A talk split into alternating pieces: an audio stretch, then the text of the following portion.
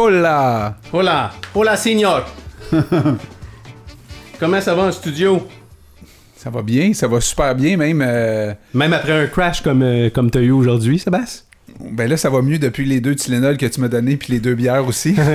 J'avais d'autres matières à te donner après, mais t'as refusé. Fait que si Ah. jamais ça se passe pas, tu me lèves le bras, ouais. puis je vais, euh, je vais te servir quelque Mais chose. ça écoute, euh, tout ça a fait que ça ça m'a quand même écœuré de, de- de- de tomber en vélo avant de venir ici parce que ça a retardé euh, Quelque la- peu. l'enregistrement de, de deux personnes euh, Incroyable. qui viennent de l'espace.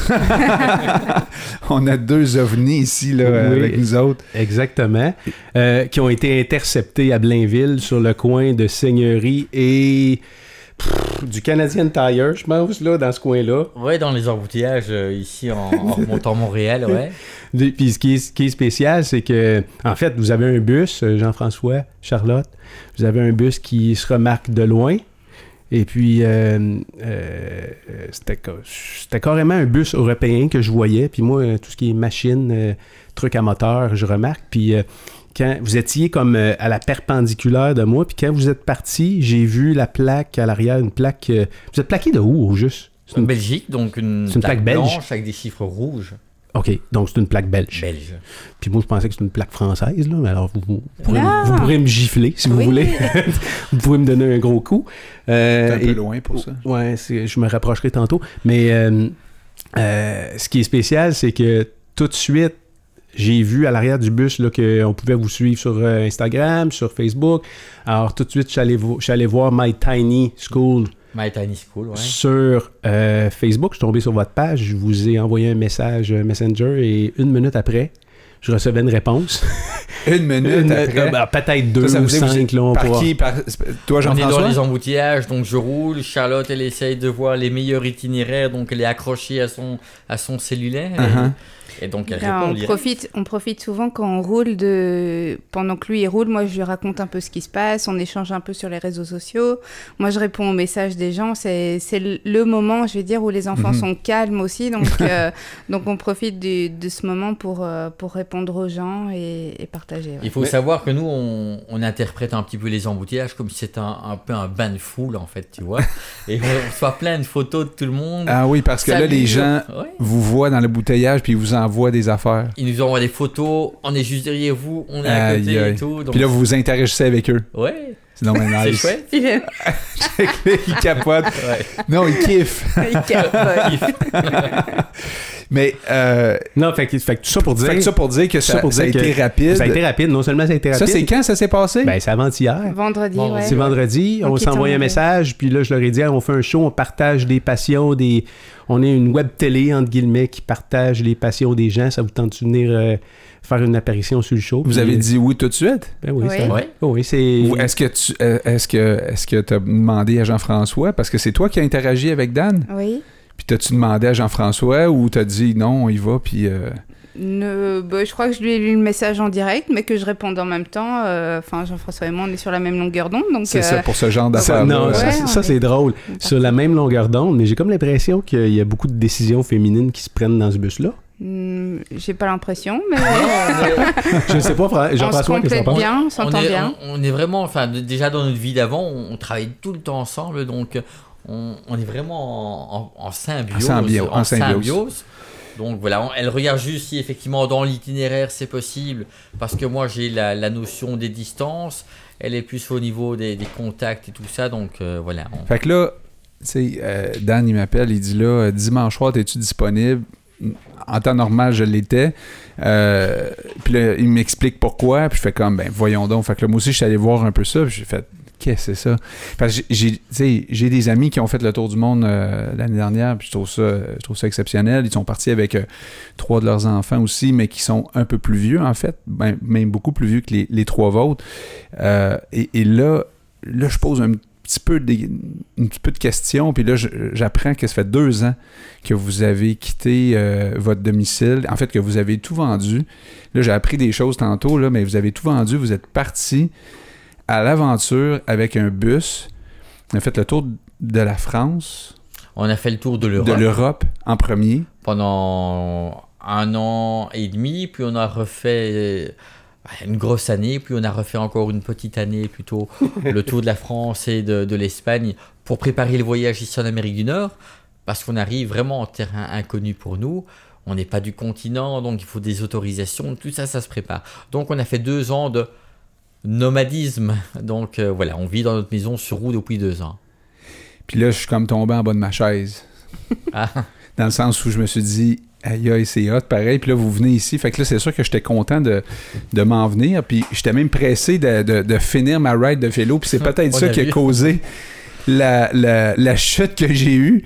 Mais bon, pour rassurer les gens, c'est pas une chute. euh, tu sais, j'ai rien de cassé, etc. Mais vous voyez que, bon, euh, c'est ça, j'ai, quand même. pas de tâche, hein. Ben, ça, ça tâche, pour l'instant, ça tâche euh, mon pantalon. je vais essayer d'en rester là. Mais, euh, mais là, je suis bien confortable. euh, ça va, j'ai plus mal nulle part. Je pense que les Tylenol font vraiment effet.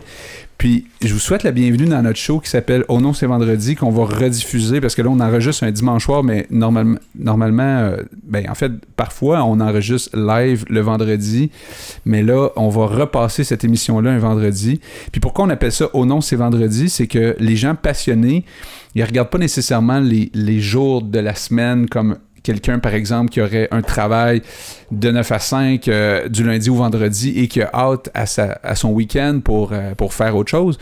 Euh, quelqu'un qui a une passion, pour lui, le vendredi, c'est pas nécessairement, ça peut être oh non, c'est vendredi parce que peut-être qu'il il va être moins occupé par sa passion la fin de semaine, le week-end. Donc, vous, les journées, les- comment ça se passe? Est-ce que vous oubliez qu'on est, euh, comme aujourd'hui, dimanche? Est-ce Oui. que vous avez oublié un peu la notion du temps? T'as pas On de montre? Pas de montre, on n'a pas d'agenda, on n'a rien du tout.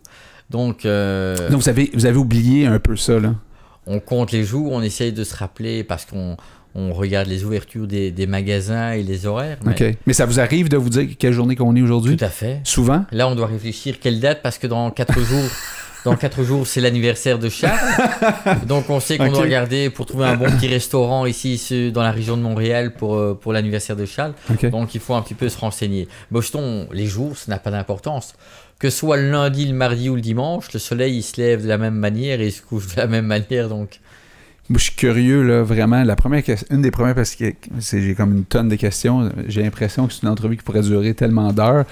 Puis vous dites, vous faites des entrevues des fois de 10-15 minutes. En 10-15 minutes, vous avez rien le temps de dire. Je veux dire, à quelque part, je comprends que les gens s'émerveillent euh, devant votre projet puis qu'ils vous envoient des, des chats comme ça sur la route.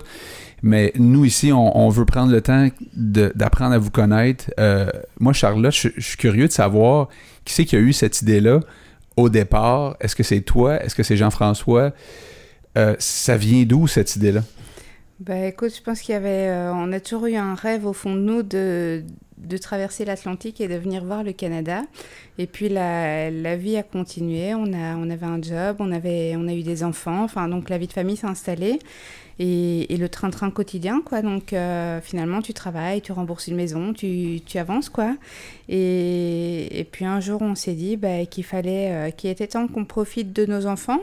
Alors, euh, je sais plus trop finalement dans, dans quelle ordre, parce qu'on y pensait tellement fort et ça se préparait. Et puis en même temps, Jean-François a eu un, un souci de santé qui nous a vraiment euh, fait accélérer le projet et qui nous a vraiment emballé pour, euh, pour y aller et, et pour se lancer.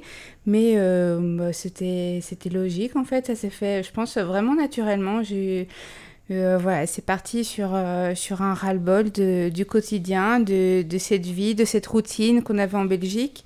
Et bah, je, je sais même pas si on se l'est dit euh, clairement comme ça. Je crois que tout est venu tellement naturellement, mais, mais voilà, après un jour, un matin, tu, tu le vois, enfin, je vais dire, il fait un malaise. Et, et Un donc- malaise. Ouais, il a fait un malaise cardiaque, mais, mais ça te rappelle que la vie est courte et qu'il faut en profiter. Donc, euh, donc là, ça a accéléré et, et on, a, on a pris les choses en main. On a commencé à liquider nos affaires, à vendre, à, à, voilà, à se préparer et puis on est parti. À vendre, euh, avant de vendre la maison, vous avez vendu ce qu'il y avait à l'intérieur de la maison? Ouais. on a fait un- une, une brocante, un vide-grenier. euh, Ici, c'est une Une vente de garage. On appelle ça une vente de ah, garage. une vente de garage, Ouais. une garage sale, c'est ça Ici, ouais. on pourrait vendre pas mal de trucs dans le garage. Allait bien. À Et- commencer par la moto en arrière, on ferait un petit peu d'argent.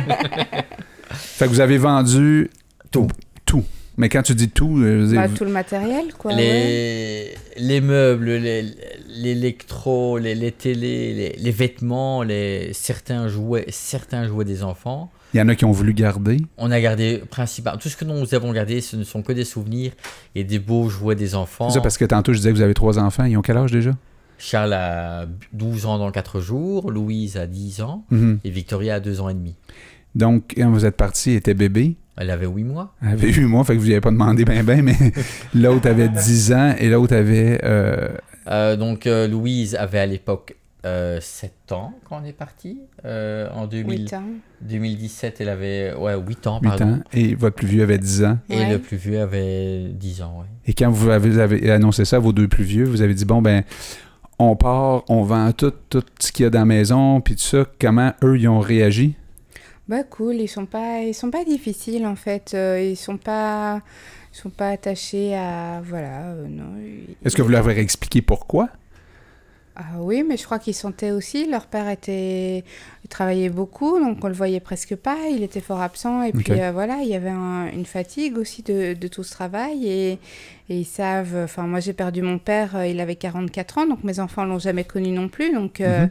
ils savent que c'est quelque chose moi qui me manque encore aujourd'hui Mhm. et qu'il faut profiter des gens qu'on aime. Donc pour eux, ils- Hmm.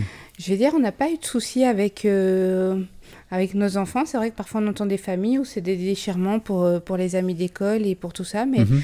j'avoue, euh, parfois ils nous énervent nos enfants, mais ils, sont vraiment, ils ont vraiment été très cool de, de dire... euh, Ils ont accepté, là, dans le sens où ils se sont dit, go, on, on le Ouais. fait, là. Euh, chaque, chaque enfant est quand même très différent, mais Charles a, a accepté, Louise aussi. Louise a quand même eu. C'est une petite fille avec elle aime bien ses petites affaires. Ses amis. euh, Euh, et son inquiétude était peut-être une amie en particulier à l'époque.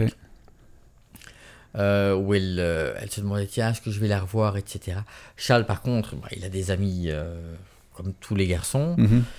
et comme il a eu de l'avance dans l'école il avait, il avait déjà l'habitude de dire ben, mes amis je m'en referai ailleurs ceux qui sont là je les oublie pas ils restent dans mon cœur mais voilà je m'en ferai Est-ce qu'ils gardent contact?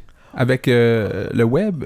Euh, quand on retourne en, en Belgique euh, ils, ils gardent contact ils vont là on n'a pas de limite on les laisse aller jouer euh, Mais est-ce que temps. eux communiquent avec euh, l'Internet, avec d'autres jeunes ou... euh, Charles, non, Louise est plus à... Dès qu'elle a du Wi-Fi, elle, peut... elle, elle contacte deux amis, mais, mais c'est tout. Non, ils sont, ils sont assez... euh, Ils vivent au jour présent, quoi. Donc, Parce que de euh, leurs amis là-bas, de Belgique, Ouais. qui doivent savoir En fait, il faut que se dire vous êtes que partis. nous, on a eu une grosse déception après euh, notre tour d'Europe et de- d'être rentré en Belgique. Euh, on a eu une, une grosse déception à ce moment-là. hein. J'essaye de mettre les mots pour pas blesser les gens qui vont nous écouter après, mais je vais dire, on a été... euh, la déception, c'était de... Voilà, c'est normal, la vie des gens, elle continue. Toi, t'es parti, t'as voyagé, mais eux, leur vie ont continué Mhm, sans toi, donc euh, c'est normal. mhm. Et il n'y a pas eu vraiment d'intérêt pour, euh, pour notre voyage. Pour votre Il n'y a pas eu de questions, il n'y a pas eu de... Enfin voilà. De la euh, part de gens que vous connaissez. C'est vite passé, tu sais. Et je crois que les enfants ont vraiment fort ressenti ça, surtout de, de leur école aussi, qui, qui les a laissés un peu de côté. Mais donc, ils ont, ils ont ressenti ça et, et ils se sont dit, ben voilà, eux, maintenant, ce qu'ils cherchent, c'est c'est des nouvelles choses et une nouvelle, une nouvelle terre d'accueil euh, comme, comme nous, en fait. Et, et franchement, ils sont pas... Ils sont pas tristes. euh, Ni voilà, ils amers sont- de ça, mais c'est quand même particulier dans le sens. Est-ce que vous pensez que les gens, à quelque part, ils comprennent pas qu'est-ce que vous avez fait? C'est- Ben, ben, ils peuvent pas le comprendre. Hein, ils Je pense qu'il il faut, il faut le. C'est pas, on est, c'est pas une, c'est pas une, un reproche, Non. mais il faut le vivre pour le comprendre. ouais, c'est sûr. C'est- voilà. Mais vous n'êtes pas les premiers nécessairement à avoir fait quelque chose de complètement, euh, disons, flyé comme ça. C'est-à-dire que, tu sais, on a déjà vu des familles partir euh, sur un voilier, euh, des trucs comme ça. Euh, mais c'est vrai qu'à chaque fois que ça, ça doit arriver autour de ces gens-là, ça doit toujours être un peu la même chose, la même réaction de ben voyons donc, vous pensez euh, aux conséquences ou je sais pas, moi, vous, vous, vous mettez, vous avez comme mis une espèce de, de frein à votre vie, actu- à, vo- à votre vie euh, d'il y a deux ans, là. Un- une vie qui, qui, qui, qui, qui pas de trop de sens, si je comprends bien, c'est que toi, tu travaillais beaucoup trop, Jean-François. Oui, quand, tu vis que tu travailles 300 heures, 400 heures par mois et que et qu'il y a juste une chose qui rentre, c'est de l'argent, et que l'argent, tu n'as pas le temps d'en profiter, c'est bizarre, mais les gens disent, mais il est fou. Non, l'argent, à un moment donné, où il faut pouvoir le, en profiter. Alors, si, que tu aies que tu aies 10 000 par mois ou que tu aies 2 000 par mois, moi je préfère aujourd'hui clairement avoir 2 000, mais voir la couleur de mon argent. Donc c'est Ça chose- roulait vite, là. Ça rentrait et ça sortait. La grosse Oui, maison. la grosse maison, on était vraiment. Tu prends une photo d'un des, des, des grands films américains, tu vois, où tu es sur le truc classique, la belle maison, les deux voitures, le bateau.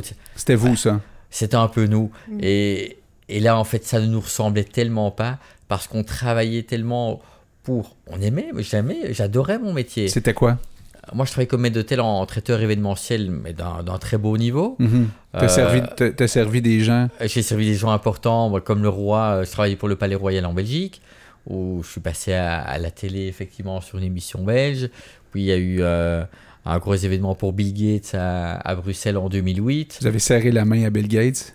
Non, ça, j'ai pas le droit. Non? Mais j'avais des gardes du corps autour de moi, mais Ah oui? je lui ai, je lui ai en tout cas euh, Pourquoi servi- vous aviez des gardes du corps autour de. Ah, pour sa sécurité, voir que je peut-être que je ne l'empoisonne pas. Cependant, c'était vraiment un, un gars, moi, que j'apprécie parce que très accessible, malgré qu'à l'époque, il était le, le plus riche homme du monde. avant Jeff Bezos? Voilà, avant Jeff, et puis c'était c'était très euh, et très accessible. Moi, pour moi, c'est un, un monsieur qui, qui a compris. Bon, il a, il a certainement fait des erreurs dans sa vie, je n'en sais rien, je connais pas. Mais il est resté simple. Mais il est resté simple. Et moi, c'est ce que j'ai apprécié chez le monsieur, ouais. Parce que vous avez déjà vu des gens qui, qui sont beaucoup moins riches et qui c'est moins simple avec eux, j'imagine. Tout à fait. Moi, euh, à partir du moment où on a de l'argent, euh, je parlais à tout à l'heure de, de la notion du luxe. Moi, le luxe, ce n'est pas une question d'argent, c'est une question d'authenticité et de personnalisation. Donc, on peut faire du, du luxe gratuit. À partir du moment où on personnalise euh, L'approche. l'approche, c'est du luxe. Et il faut se rendre compte qu'aujourd'hui, on est tellement superficiel et bien, avec tout le monde au niveau du contact en général. Sauf ici au, au Québec, je ne sais pas ce qui se passe, Ah ouais? mais il y a une magie. Mais euh, ou sinon, il y a les gens avec la rapidité du monde aujourd'hui où tout doit aller de plus en plus vite. Il y a quelque chose de superficiel et on perd ce côté euh, luxueux de l'humanité. Et, et voilà. Et moi, l'humanité prend de temps. Ça, c'est du luxe. C'est drôle parce que hum, tu donnais du luxe à des gens de cette façon-là, mais pas à ta famille. Oui. Aux gens les plus importants. Ici, on, on retrouve en fait ce qu'on avait perdu. C'est no- notre essentiel en fait.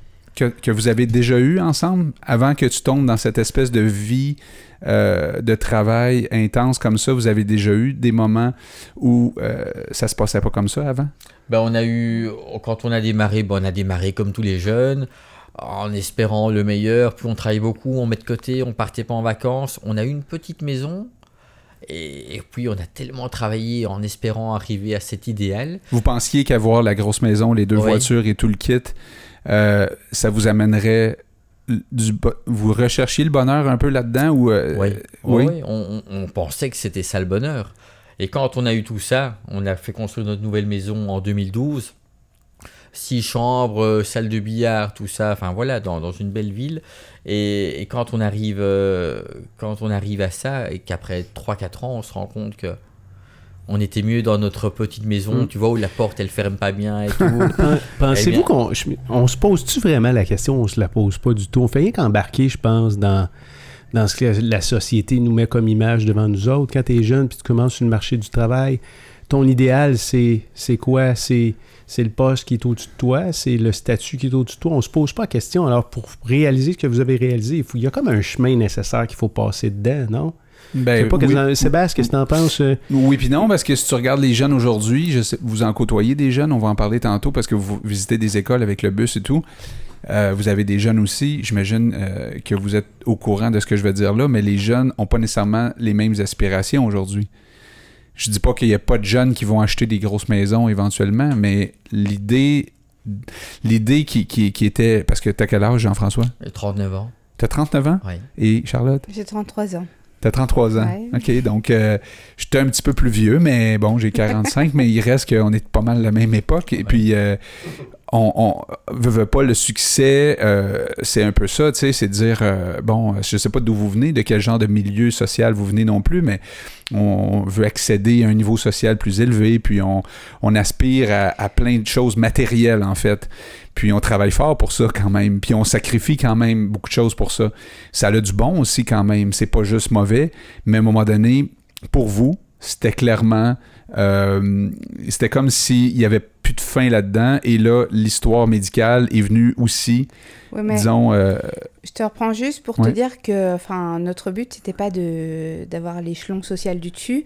Notre but, c'était de. On a toujours travaillé pour avoir ce qu'on voulait, mais en fait, on voulait protéger nos enfants. Donc, on a toujours travaillé pour avoir de l'immobilier, mo- mais pour que plus tard. Ça soit plus simple pour eux. Nos enfants ne manquent de rien.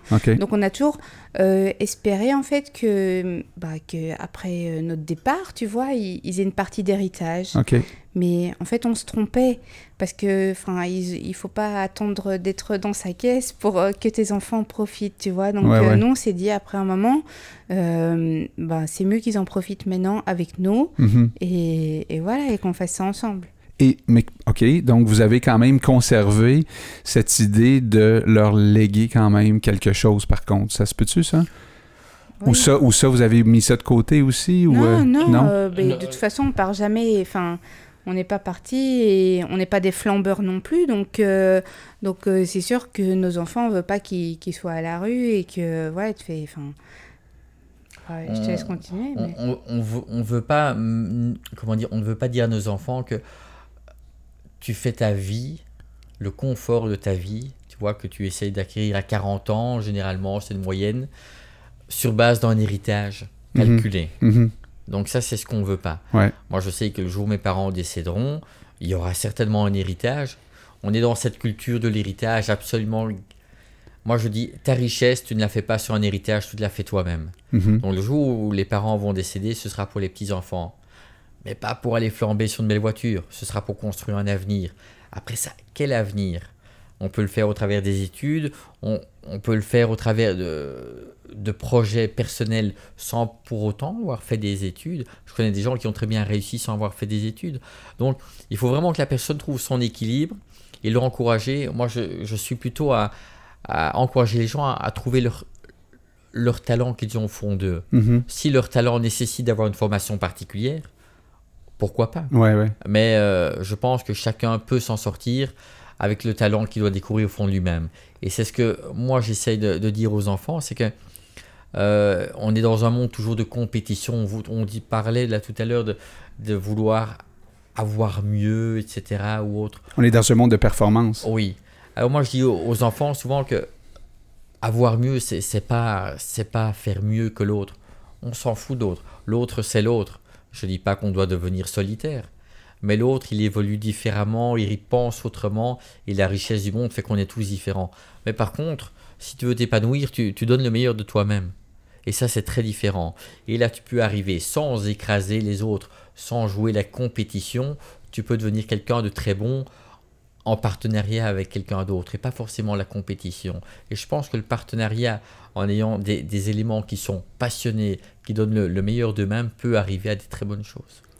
Vous avez une ouverture d'esprit quand même large, là? Je sais pas si on peut mesurer ça, mais c'est euh, vos enfants baignent dans un environnement complètement spécial.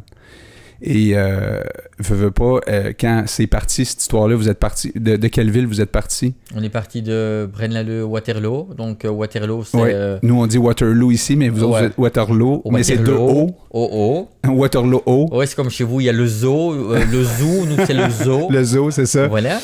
Donc euh, Waterloo, qui est la petite histoire, la- les plaines napoléoniennes, la bataille de Napoléon, Mhm. Qui s'est fait ramasser par les Anglais aussi. Ah oui, donc euh, on a un lien. voilà. Donc Puis, euh, Le- Laura Fabian habite à là, une maison là, c'est ça? Lara Fabian est de la région de Waterloo. Elle a été Ouais. au, au, au Berlaymont, au Ok. lycée de Berlaymont. Mais est-ce qu'elle a, est-ce, est-ce qu'elle a un pied à terre euh, là-bas? Euh, je pense que sa maison maintenant est, est dans Elle la commune d'à côté. Oui, Ok. puis elle Elle est- s'installer ici. Je sais qu'elle a deux, trois restaurants là et des amis sur Waterloo Ok. euh, que nous savons. Mais c'est Voilà. une petite ville, ça. C'est quoi? C'est, 35 000 habitants. c'est donc. ça, mais Charlotte, euh, tu t'es dit tantôt, euh, j'aimerais ça la rencontrer ici au Québec, mais peut-être tu avais plus de chances de la rencontrer euh, là-bas qu'ici, non? Non, elle est au Québec, là. Non, je le sais, mais là-bas, quand elle était là-bas, t'a- t'a- t'a- t'aurais pu aussi la, la côtoyer, surtout que vous étiez dans l'événementiel de, de personnes, euh, bon, disons. euh, Bah, il y a une petite histoire, c'est que enfin, Jean-François, pendant qu'il travaillait, a pu euh, assister à une, une vente aux enchères et donc euh, il m'a acheté le disque d'or de Lara Fabian, euh, qui est une chanteuse que j'ai toujours be- beaucoup appréciée. Et, euh, et l'année suivante, elle a pu euh, dédicacer ce disque d'or. Donc, euh, je l'ai croisé, euh, ça a duré 30 secondes, je pense, mais euh, Là-bas? donc je l'ai croisé à Bruxelles, ouais. OK. Et, mais voilà, c'est c'est quelqu'un qui fait, qui fait un métier donc qui, qui est très accessible, mais je veux dire, euh, voilà, c'est une vie professionnelle. Euh, voilà, après, euh, je- on s'est dit pour le fun, ici on est à Montréal, elle vit ici, euh, des petits Belges qui arrivent avec euh, notre projet, notre bus. T'aimerais ça t'asseoir avec elle? Pas euh, juste avoir pas une signature. Ouais, si elle peut venir ici dans le Tu vois, canapé. fait- ne fût-ce qu'une petite, euh, une petite entrevue comme ça. T'aimerais euh, ça, là. Charlotte Ouais. aimerait beaucoup. ouais. Ouais. Oui, c'est une partie de mon adolescence après qui... euh, voilà, il y a- il y, a certaines choses qui, qui me font aimer ça, mais voilà, après, euh, la vie a continué et, et j'admire euh, j'admire la personne qui qu'elle est, donc, euh, donc voilà. Qu'est-ce que t'aimes beaucoup chez elle? Euh, je sais pas, plutôt... euh, ouais, je trouve que c'est quelqu'un... euh, comment te dire Enfin, la femme, quoi, la, la personne, quoi, c'est ça que j'aime, quoi. L'ensemble de l'œuvre. Oui, voilà. non, Ses que chansons aussi? Oui, bien sûr, mais... Enfin, ouais, je Mais la façon dont elle se comporte avec les autres, etc. Je, je pense que Charlotte essaie d'exprimer plutôt la manière dont finalement, et on le voit dans, dans ses œuvres dernièrement, entre son, son talent de voix qui, a, qui l'a fait remarquer au début et aujourd'hui la, la personne, la, la femme qui se dévoile au travers de ses chansons, je pense que c'est, un petit peu ce que Charlotte essaye. C'est quelqu'un de très naturel en fait et de, et de très sensible et, et ça me parle beaucoup parce que enfin voilà je suis très sensible aussi mais, mais aussi voilà quand tu vis des épreuves quand tu es quand es adolescente euh, moi je suis euh, adolescente j'ai voilà j'ai j'ai traversé certaines choses et puis euh, et puis voilà tu, tu te ah, tu t'ouvres euh, et tu voilà je sais pas comment te mettre des mots là-dessus et puis je suis un peu Charlotte a perdu son papa, surprise, donc elle voilà. avait 18 ans. Ouais, c'est ça qu'on a et, compris et tantôt. donc, du coup, bah, Ça l'a chamboulé ça a été des moments où, où elle s'est raccrochée, elle a lié des chansons avec ce, probablement le décès et autres. Mhm. Donc voilà, c'est des, des, des OK. Puis là, je vais revenir sur votre, votre projet. Quand vous avez vendu tout ce qu'il y avait dans la maison, vous avez vendu votre maison, ça a pris un certain temps, euh, j'imagine, euh, faire tout ça. là, ça a dû prendre euh, quelques mois, on, a certainement. fait, on a fait quoi? On a fait deux, deux ventes, euh, deux ventes de garage, comme vous dites là, c'est ça Ouais. Et euh, voilà, il y a eu du monde parce qu'on a vraiment bien, bien organisé ça. On a fait un appel sur la radio en Belgique, la, la- quand même, euh, la, Ah oui, la première radio francophone belge sur Bel RTL. Donc on a eu 200 personnes qui ont défilé dans la maison. Charlotte avait bien vu parce, Ah, parce que nous autres, les ventes de garage, on sort les affaires dehors. Ah, nous, il y avait trop. On vendait une maison. Les gens rentraient les chez gens se vous. promenaient dans Puis il y les avait des, il y avait des prix sur chaque. Hmm. Non, Non? on négocie comme ça et puis c'est au, au coup de cœur. Parfois on donne, parfois on vend. Pour vrai? Et en fait, l'annonce c'était très simple. On n'avait pas mis euh, vie de maison, on avait mis euh, vie à vendre. Vie à avant. Vie à vendre. Et c'est le truc qui avait un petit peu interpellé, c'est que voilà, on vendait vraiment tout, la, la fourchette, voilà, des, des choses, euh, tout ce qui pouvait rapporter un peu d'argent pour soutenir le, le voyage. Qu'est-ce- qui est parti en premier? Est-ce que vous vous souvenez de la première pièce qui, qui a été vendue? notre lit, je pense. Si les meubles, les grands meubles, c'est parti vraiment très vite. Ouais. Les Ah grands ouais. meubles Ouais. sont partis très vite, ouais. Donc on la maison se vidait comme ça. Et mais en fait c'était, des meubles, euh, je vais dire euh, d'une marque suédoise. Là, euh, c'était neuf, donc euh, la Ikea. maison, Pas du Ikea. Voilà, on peut dire ici. la maison était neuve, tu vois. Donc euh, franchement c'était des, des meubles, voilà. euh, C'était récent, là.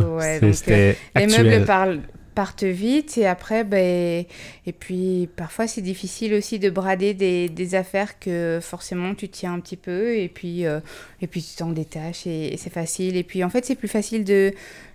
Là, les, les meubles, ça a fait des sous pour le voyage, c'est sûr, mais après, bah, je veux dire, euh, ça fait plus plaisir de, de mettre dans des caisses et de donner aussi euh, et de voir que tu peux faire plaisir à des gens. Et de Ça, t'a façon- fait du bien, Charlotte, de, de- Ouais. disons, de créer un vide, en Moi, je fait. crois qu'on a encore de trop euh, dans le bus, mais parfois je me dis, il faudrait. Mais ça vous a fait du bien. Ce- cet exercice-là Oui, vous a fait du C'est bien? pas facile, hein, c'est pas facile parce que c'est vrai que voilà, c'est c'est ton confort, ça- c'est rassurant d'avoir son, son environnement avec ses affaires, mais, mais une fois que c'est fait, euh, waouh, c'est cool quoi. Y a-tu quelque chose que t'as fait comme Ah non, ça j'aimerais mieux le garder euh, Ouais, mais oui, mais c'est, je crois que le, le premier exemple c'est la maison aussi, hein, parce que Jean-François dir- voulait, voulait directement la vendre. Il avait dit, eh ben on part, on voit la maison. Et j'ai dit, euh, Non, euh, je dis attends, euh, si ça se trouve, ça te plaira pas et, et on voudra rentrer. Et donc Moi, je voulais vendais vraiment... tout directement. hein. Ouais, Moi, je voulais Toi, la tu voulais garder comme un, un, plan B. Ouais, c'est ça, le plan B. Ouais, je me suis dit, si ça se trouve, dans deux mois, on rentre et et il faut garder la maison. Donc, on l'a mis en location. Et voilà. Et puis ça... Toi, c'était burn the bridges, là. C'est comme euh, on brûle les ponts. Ouais, c'est- c'est On y va. euh, Voilà, on, on- le business est clôturé, on vend ce qui est à vendre. Est-ce que vous êtes. euh, Est-ce que c'est c'est une négociation, disons, euh, Non. sur ça? Ou à un moment donné, Charlotte, tu t'es dit, OK, good, euh, on vend la maison puis euh, passons à autre chose? Euh, ouais, euh, pendant le voyage, à un moment, je lui ai dit, euh, on vend tout. On a d'abord loué la maison, Donc ça rapportait de l'argent, donc on n'en perdait pas, donc ça, c'est bien. Et puis après ça, euh, durant le voyage, on a vendu la maison. C'est moi qui lui ai dit go, quoi. Ah Mais- ouais.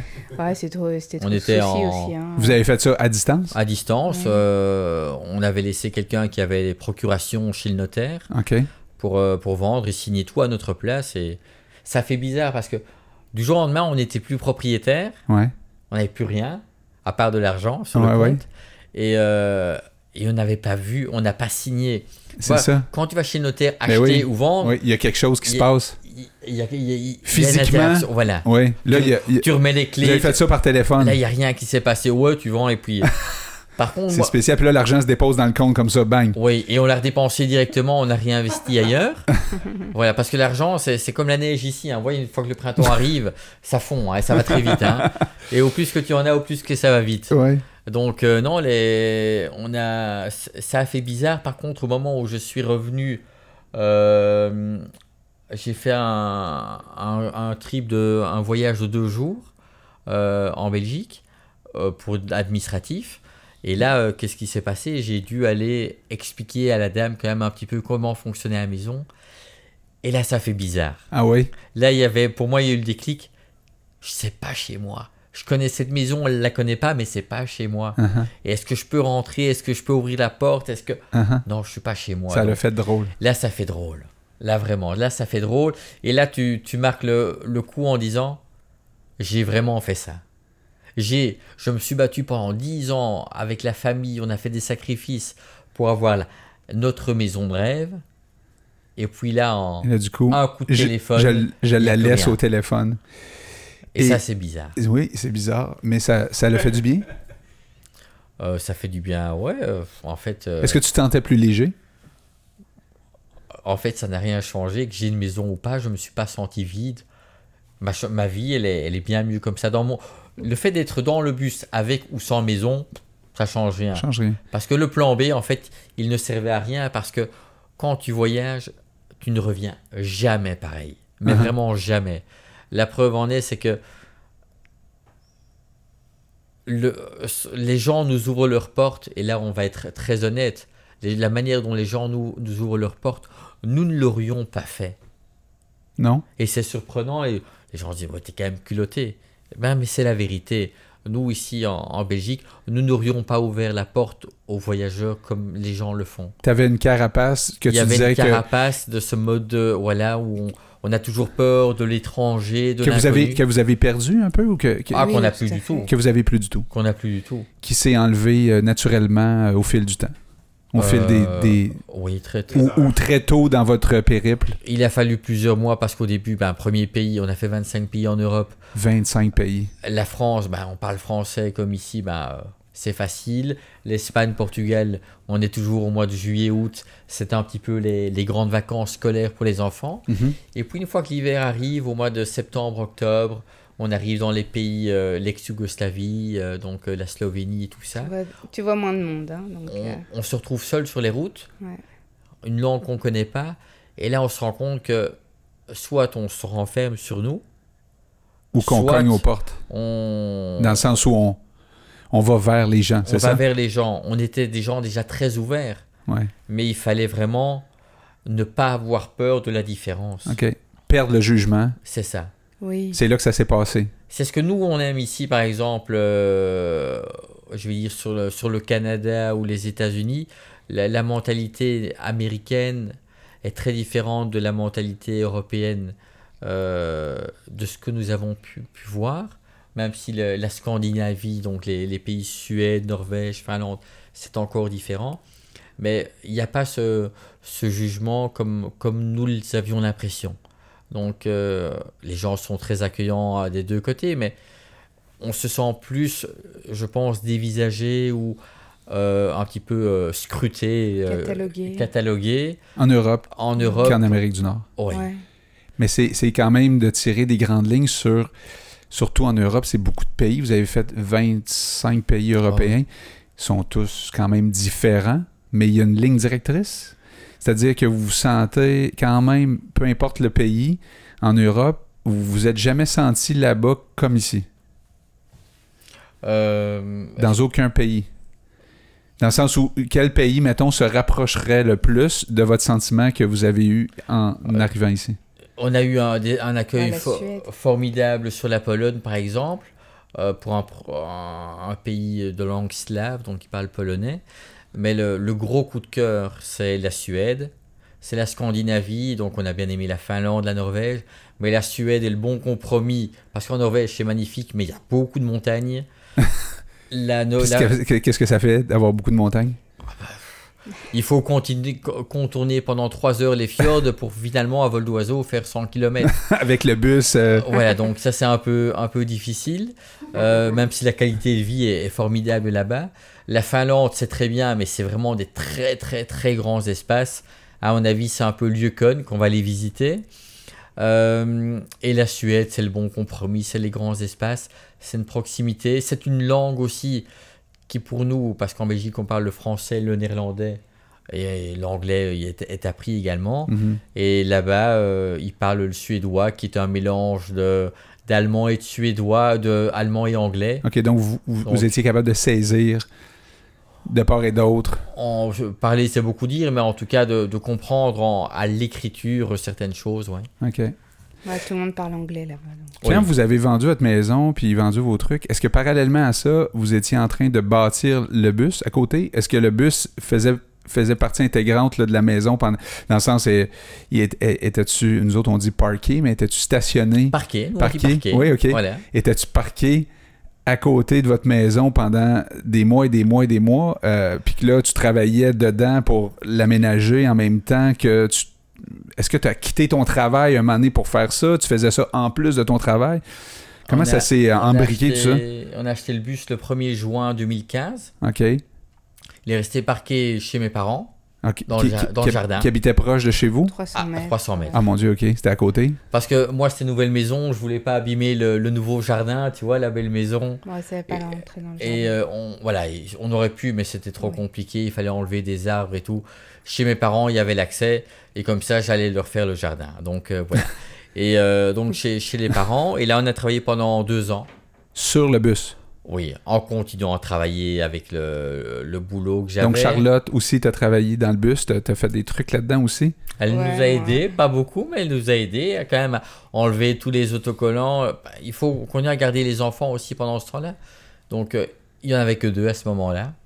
Victoria est arrivée après. ben oui Donc, euh, à la base, il y avait un, un plan d'aménagement que pour deux enfants. Donc, euh, mais pendant deux ah ans, c'était pas prévu d'avoir de partir à trois à cinq?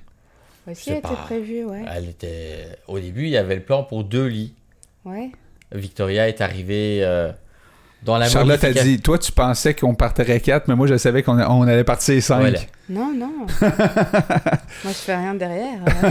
Je pense que, sans jeu de mots, en donnant les derniers coups de crayon, eh bien, on a mis Victoria en route. c'est correct parce que c'est la façon que tu l'as dit je trouve ça Le coup de crayon. Ben oui, oui, c'est bien.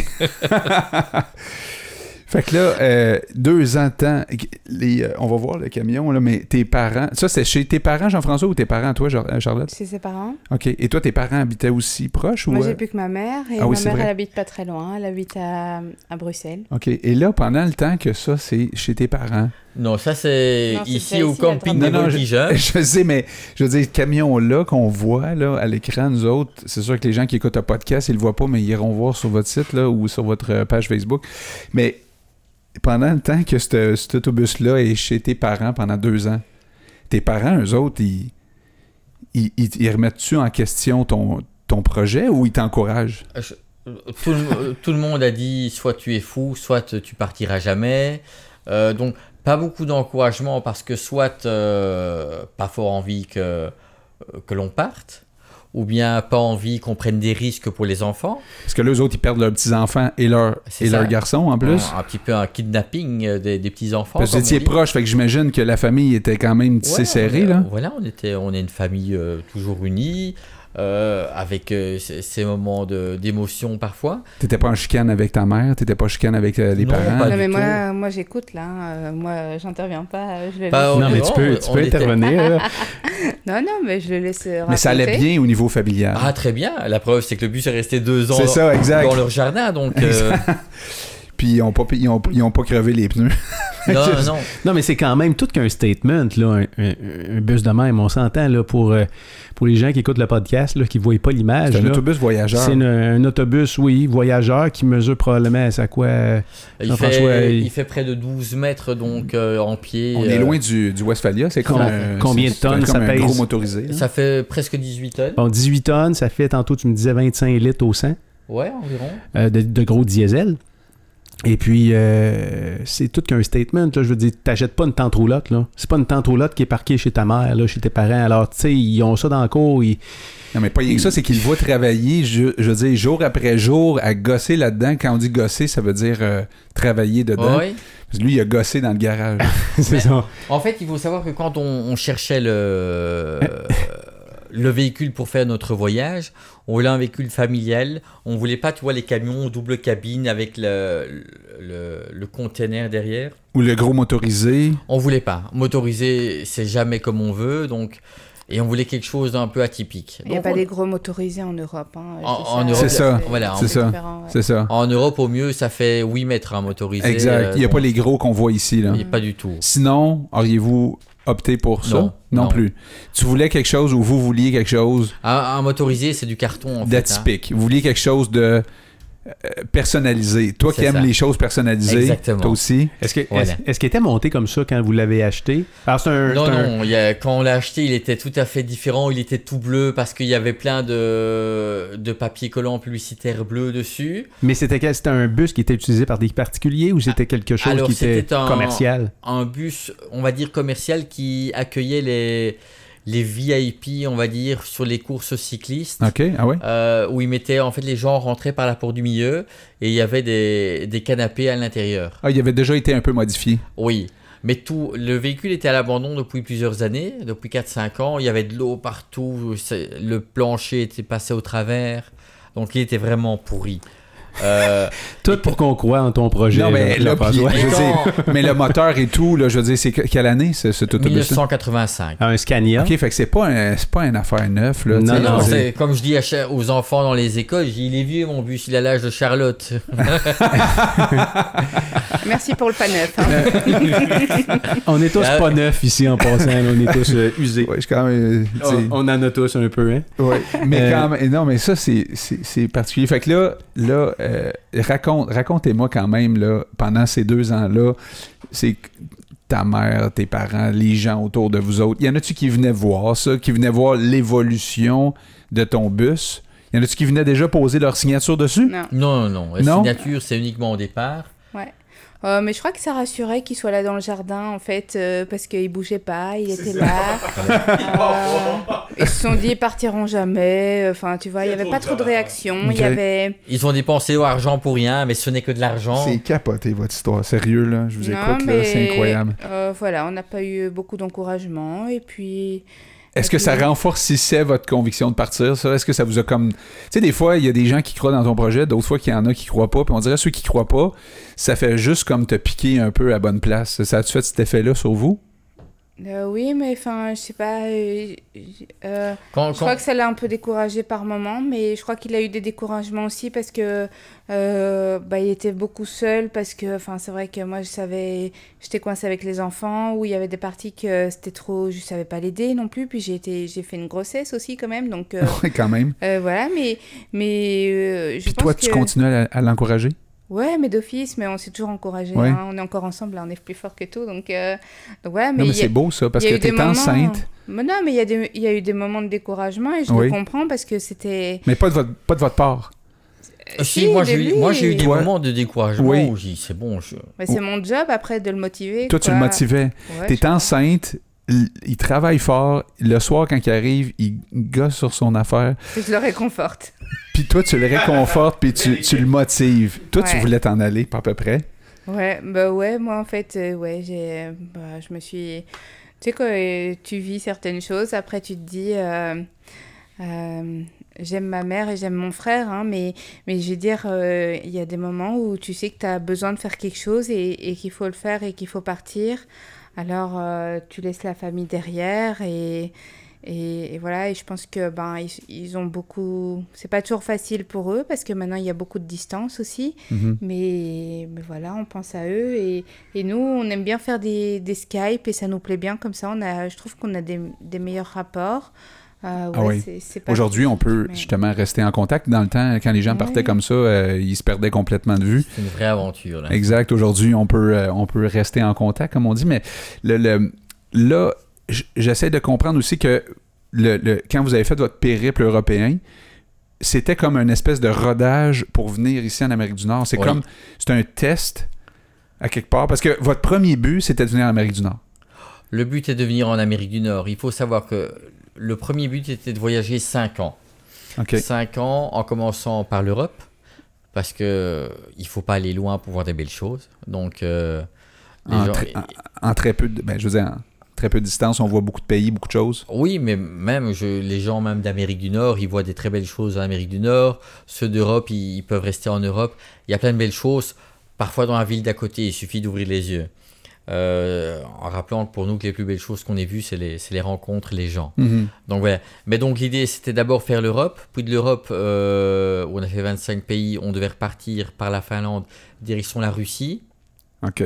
pour arriver en Asie. OK. Mais la Russie, on avait droit qu'à un visa de un mois. C'était plus compliqué, là. Un mois, euh, la Russie, on aime les gens, donc on oublie. Ouais. Euh, la Chine, ils nous demandaient 20 000 euros de taxes et garanties, etc. En rentrant. En rentrant. C'est très... Et on a droit qu'à un mois également en Chine. Avec un guide aussi. avec un guide chinois et tout, donc c'est compliqué. Et l'Asie du Sud-Est, donc Thaïlande, Vietnam, euh, tout ça, ils, ont fermé leurs frontières aux véhicules étrangers très récemment, donc ça nous aurait bloqué. OK. Donc on s'est dit, bah, on va partir en tout cas. Et puis de là, on devait partir, euh, ensuite remonter Shanghai. L'Australie, c'était impossible avec un véhicule aussi vieux. Avec un chien, on a un chien aussi. Et un chien, ouais. J'ai vu ça. Et puis de là, normalement, on partait de Shanghai, on prenait le, le bateau pour aller sur San Francisco et à ce moment-là, uniquement faire l'Amérique. Ouais, enfin, ta première idée, c'était le détroit de Bering aussi. Ouais, la Moi, pre- j'ai vu ma première idée, c'était le détroit de Bering. Donc, tu vois où c'est le détroit de Bering? C'est entre la Russie et l'Alaska, là. Là, il y a la mer qui est gelée. Mhm. Et mon idée, c'était de parvenir en hiver, par Incroyable. moins 70, enfin moins 70, Puis de passer là-dessus. de rouler sur la mer gelée pendant 92 km. Fait que tant qu'à se compliquer la vie, Non, ou on peut se la compliquer comme il faut. c'est facile. C'était facile, c'était gelé. C'est facile, C'était il n'y a, qu'à rouler, il n'y a pas de oui. bateau, Non, il faut pas payer, tu roules. Exact. Tu fais le. Non, mais c'est. En ligne droite. Je pense que quand tu. euh, ben, peut-être, là, tu- peut-être je me trompe, mais quand tu planifies un, un truc comme ça, c'est comme quand tu rénoves chez vous, puis tu es dans le temps qu'à y être. Tu sais, quand tu rénoves chez vous, puis tu dis, bah, on est rendu là, tant qu'à y être, on va rénover ça aussi. On va. On le fait. Toi, t'es dans, dans, dans, dans ton projet de partir 5 ans, c'est sûr qu'à un moment donné, tu te dis, bah, tant, tant qu'à y être, on va faire On fait les choses à fond. Moi, je à dis fond, là. toujours. Mais là, finalement, ça n'a pas fonctionné. Fait que tu t'es dit, on sent. Parce que, On part d'abord alors en Amérique. oui, puis au départ, c'était San Francisco. T'allais t'allais- t'allais rentrer en Amérique par San Francisco. Oui. Est-ce que le Québec était dans ton plan au départ? Oui, d'office, le Québec est dans le plan. Euh, ça, c'est un incontournable. OK. Euh, Quoi? La petite. Elle Ah veut oui. voir ses parents. C'est pas grave. Il dit, c'est pas grave. Alors, pour les gens qui écoutent le podcast, là, euh, qui Les enfants pas sont dans le salon avec- C'est qu'à l'écran, on a une réplique de mon cellulaire, puis les textos rentrent de ma femme qui surveille les enfants. Et là, on a reçu un message qui dit La petite est inquiète, elle veut voir ses parents. Et de Charlotte répondre C'est pas grave. Alors, est-ce que je réponds à ma femme C'est pas grave? Non, mais j'ai pas dit c'est pas grave, non, mais j'ai pas dit c'est pas grave. Mais on, on voit un message que euh, Lou- Louise joue avec parce que si. Ben non, mais je peux la prendre sur un peu. euh, Oh Ben oui, tu peux ok. l'amener, Ben certain. oui, pas de Ben problème. oui. On va continuer. De Tu peux toute aller le façon, euh, chercher. Jean-François, il est peux bien parti, là. Il, il va continuer, là. Pas de problème. mon téléphone. Donc euh, voilà, et puis la- l'Amérique du Nord, euh, c'était prévu. Puis on voulait descendre jusqu'à Ushuaia, en passant par le- l'Amérique centrale, etc. Euh, mais là, le, le voyage fait que les enfants, les deux grands, veulent donné arrêter. Alors il faut savoir qu'en tant que parent, quand tu pars, c'est bien, tu pars, c'est merveilleux, tu, fais le tour du monde, etc. Mais savoir que en tant que parent, tu es responsable de tes enfants, mais tu es surtout le responsable de la décision que tu prends, non pas pour tes enfants, mais pour des êtres humains. Enfants ou pas, ça reste des êtres, des, des êtres humains qui ne sont aujourd'hui par la loi obligés de suivre les parents un petit peu, mais là il y a quelque chose de malsain. Donc je veux pas qu'ils soient obligés parce qu'on est parents. Tu veux pas les, leur imposer Non. tout. Non. Tu veux, pas. T'as imposé quand même des choses, mais là, tu veux être à l'écoute de leurs besoins. Alors, c'est le- ça, que tu dis, là. Le premier truc qu'on a imposé qui était le côté du voyage, Oui. Là, j'ai plutôt répondu positivement en disant je n'impose pas un voyage, là, je donne une opportunité. OK. Maintenant, ça va faire, ça fait deux ans et on va encore faire une année de voyage. Ça fera trois ans d'opportunité. Ils estiment aujourd'hui qu'ils ont fait le tour et qu'ils ont besoin de retrouver leur, euh, voilà, se reconstruire un univers. OK. Pas nécessairement leurs racines, Ils veulent pas retourner en Belgique. non? Donc j'ai dit bah on retournera pas, on verra un petit peu ce qui ce qui est faisable. À un moment donné, on retournera en Belgique déjà dire bonjour à la famille Mhm, parce qu'on mhm. est on n'est pas du tout en, en chicane avec eux. Mhm. Euh, on Mais ce discute, sera pas là le retour mais on pour aller se créer justement cet environnement-là. là ils sont vraiment tombés en amour comme nous de ici de la région du Québec. Oui? Fait que c'est ici. Euh, ils aimeraient bien. Voilà, si demain on, on a un service d'immigration qui dit ah mais partez pas, nous vous pouvez rester ici. Voilà, avec plaisir. Jean-François, juste euh, faire une parenthèse, ma femme tantôt, quand, la- quand ta fille est rentrée, la plus petite est rentrée Oui. dans la maison, semblerait que ta petite fille a dit c'est ici que c'est ici que je veux habiter. Ici, Voilà. pas juste à Montréal ou à Blainville, i- ici Chez dans, vous. dans la maison ici là. Mais, euh, je, dis aux, je dis aux enfants, ben oui, c'est toujours très, très gai. Mais je dis qu'il y a aussi des lois à respecter.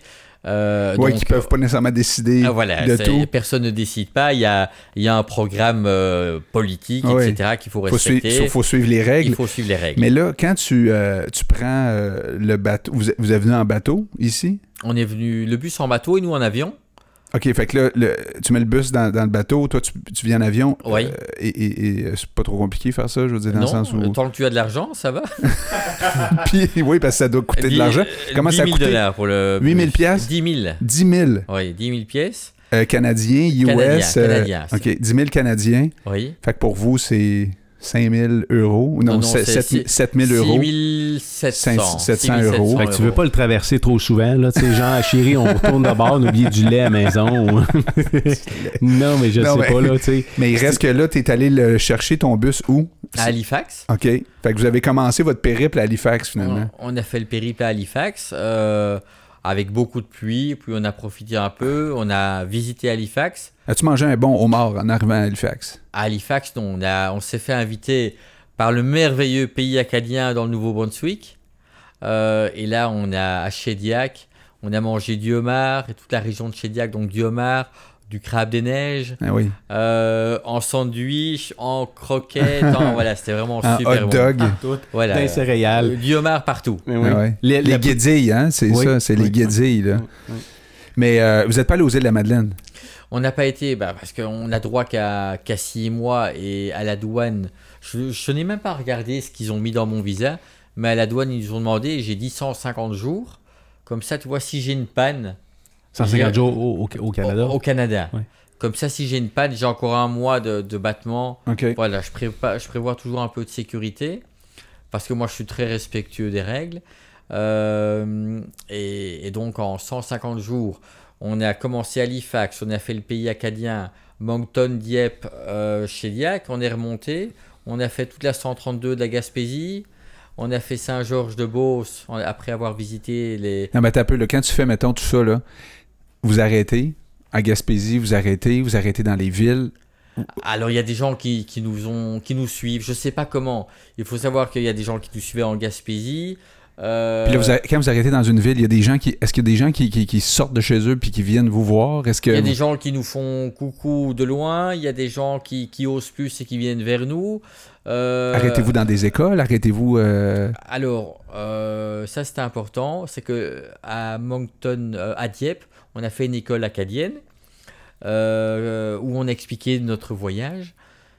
On a été invités parce que ce sont des gens qui nous invités à passer chez eux, qui ont dit ah mais ton truc c'est génial, ton projet de raconter ton voyage dans les écoles c'est très bien, mais il faut, euh, il faudrait, est-ce que tu veux bien aller dans l'école de mes enfants? T'es allé donner une conférence dans l'école? Oui.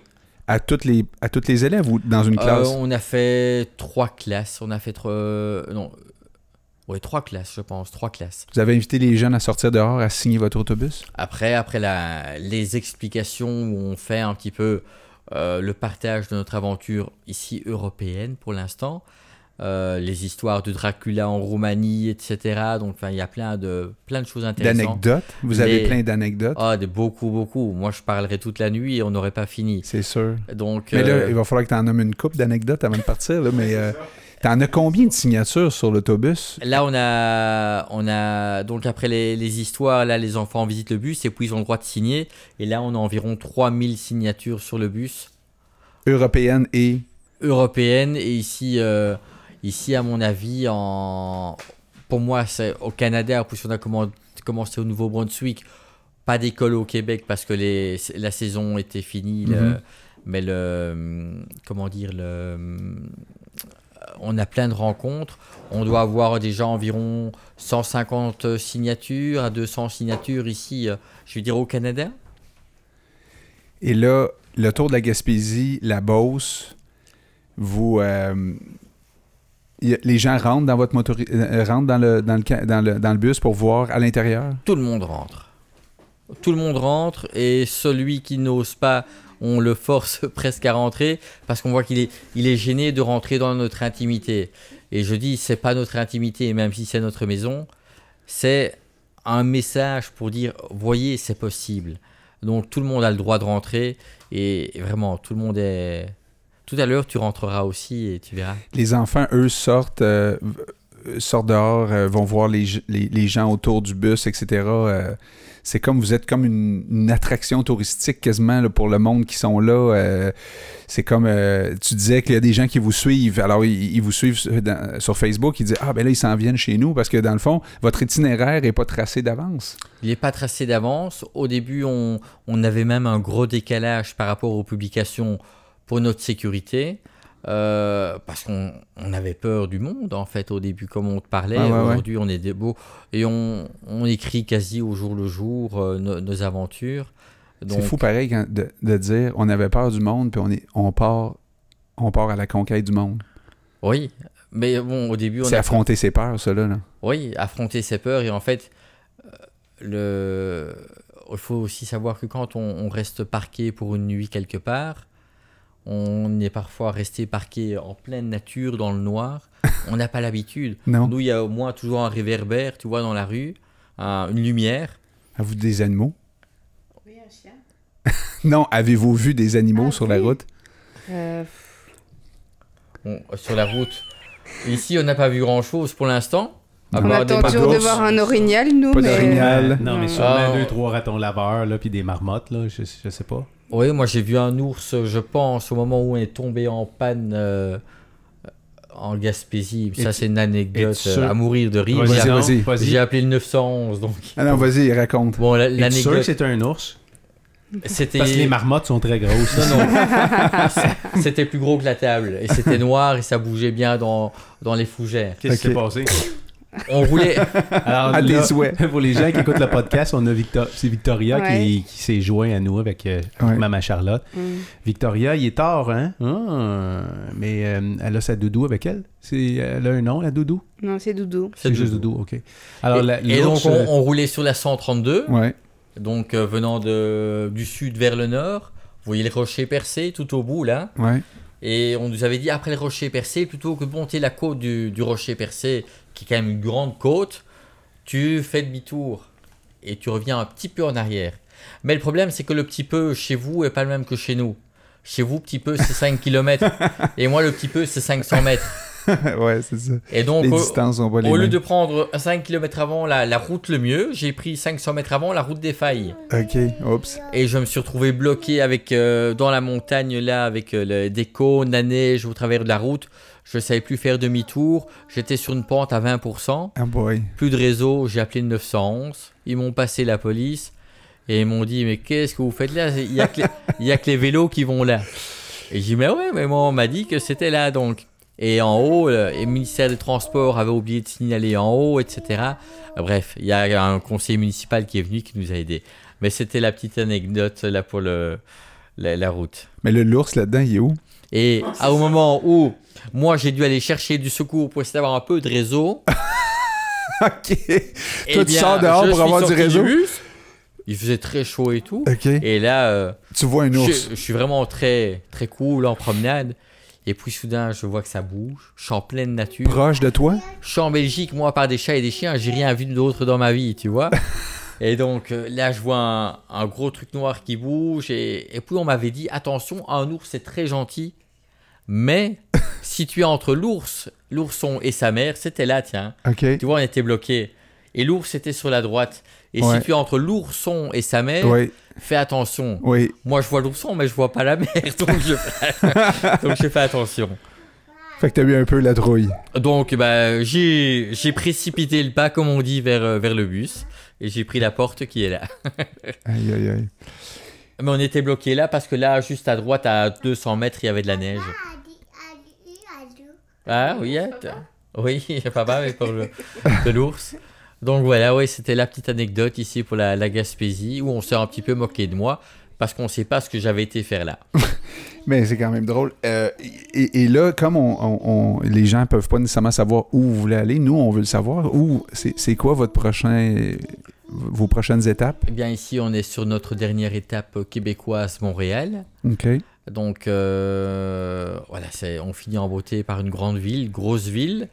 Vous Euh, êtes, vous, vous êtes pas allé encore à Montréal? Non, on a traversé l'île, mon Dieu, 5 heures d'embouteillage l'autre jour. Par où? vendredi. On venait de Drummondville et on devait aller à Sainte-Adèle. Ah ouais, ouais, bonne chance. Vous n'avez pas pris le pont de la 25 euh, payant? Non, on a pris le gratuit, le tunnel, Ah ouais. mais c'était une horreur. On a mis 5 heures. Le pont de la 25, le système va tout capoter, mais qu'il va y arriver un boss de même. Je sais pas qu'est-ce qu'il va charger. Vous êtes encore chanceux de pouvoir avoir, été dans le tunnel parce que le tunnel va être fermé les deux, trois prochaines années parce qu'ils le refont maintenant. Ah, ok. Oui, mais euh, bref, là, vous avez passé par le tunnel, vous avez pris le métropolitain avec votre autobus, puis là, vous êtes allé à Sainte-Adèle. Sainte-Adèle parce qu'il y avait un rassemblement de Schoolie Bus Canada. Euh, quelqu'un qui nous a découvert sur les réseaux sociaux qui vous a invité là. et qui nous a invités à passer. C'était un beau moment parce qu'il y avait plein de, il y avait plein de, de gens qui faisaient le, allez, qui, qui avaient leur bus scolaire euh, canadien OK? et qui l'ont aménagé. OK. Et Canadien veut dire des gens d'un peu partout du Canada? quand, euh, il y avait des, des gens du Yukon, euh, il y avait Québec, et puis de mémoire, j'avais une personne du, euh, d'Ottawa. Euh, donc voilà, ça bougeait un peu, ouais, quand même. Puis là, quand ils vous ont vu arriver, là, y avait-tu comme Et- un accueil euh, sp- spécial euh, pour un les... accueil spécial, ben, j'arrivais comme les autres, je Ouais. suis pas différent. Mais quand ils ont vu mon bus, ben, je- ils étaient quand même très, très impressionnés et surpris Sûrement, parce que je, je fais partie des très grands en fait. Les gens sont toujours, quand on les voit sur les photos, on se rend pas compte, mais au moment où j'arrive, eh bien c'est vraiment très grand. Il y a, en, en quittant là, cet après-midi Sainte-Adèle pour venir ici, on a fait une halte à Sainte- Sainte-Agathe-des-Monts, Oui, oui, un peu plus haut. oui. Et la dame a dit Ouais, euh, tu passes devant la maison, tu prends la première rue à gauche, et puis là, il y a un parking. Quand elle a eu mon truc, elle a dit Ça n'a pas passé dans le parking. Non, ça passe pas de... Ah, Qu- Quand, tu- quand, quand, quand Dan me dit vous alliez euh, venir vous parquer ici, même parquer ici, ça prend quand même quasiment tout le tout l'espace du rond-point. Je sais Ouais. pas, les voisins. Non, puis. toi, Dan, tu dois faire capoter tes voisins parce que la semaine passée, il y avait des policiers. on a eu des policiers euh, dans- sur le show la semaine passée. Oui, il y, a, y plein de monde qui viennent ici sortes de gens différents. un monde différent, mais toutes des, des belles personnes. mais Je veux dire, Ouais. je trouve ça drôle Non, parce puis- que puis- là, toi, t'arrives avec ton espèce de gros autobus. C'est sûr, Non, sûr c'est que tu fais chasser. Puis, puis, euh, ta femme, elle a été, euh, tout à l'heure, elle a été euh, très avenante. Là. Elle dit Ah, je pense que je vais aller voir les voisins. Fait qu'elle est partie avec. Ah oui? euh, vous avez des cartes d'affaires, je sais pas trop. Là, Ah des, oui? comme On a des cartes, petites cartes de visite. Ouais, On dit toujours que le meilleur contact, c'est la proactivité. l'approche, Ouais. la proactivité et rassurer les gens. Ouais. Ils Ouais. sont curieux, alors nous, de manière toujours très amicale, on informe, on invite à venir. Vous avez voilà. fait ça avec le voisinage Oui, ici. c'est ça. ils sont- ben, en tout Ben, cas, là, le voisin un- à côté, parce qu'il y avait quelqu'un qui devait. euh, je pense que ta femme me dit Ah, il y a quelqu'un qui est assis sur son balcon, puis il nous regarde un peu bizarre. fait que je vais aller le voir. Ouais. Mais euh, euh, il y, a, il y a un concept hein, en Europe, tu mentionnais tantôt, Jean-François, euh, euh, que vous vous êtes fait traiter ou appeler ou euh, Ah oui. nommer les gitans là-bas. En, en- en Europe, il faut savoir qu'il y a une grande communauté de, de gens du voyage, Ouais. donc les gitans qui sont un peu péjoratif. Là, hein, C'est- c'est- C'est c'est vraiment péjoratif Ouais. parce que ces gens n'ont pas toujours bonne publicité, parce que c'est des gens qui vivent autrement. Mhm. Euh, les motivations sont pas toujours justifiées, mais ces gens n'ont de manière générale, euh, à tort, pas toujours bonne publicité. Eh bien, euh, il y a un monsieur qui nous a traité de gitan, donc c'est ça, un petit une- peu une insulte. C'est une insulte pour vous. Hein. Une Mais pas ici. C'est ça, expliqué à Jean-François tantôt. Euh, moi, tu me dirais, hey, le gitan, je serais comme content. Il y a comme, un- il y a comme une belle étiquette de liberté accrochée après un mot comme ça.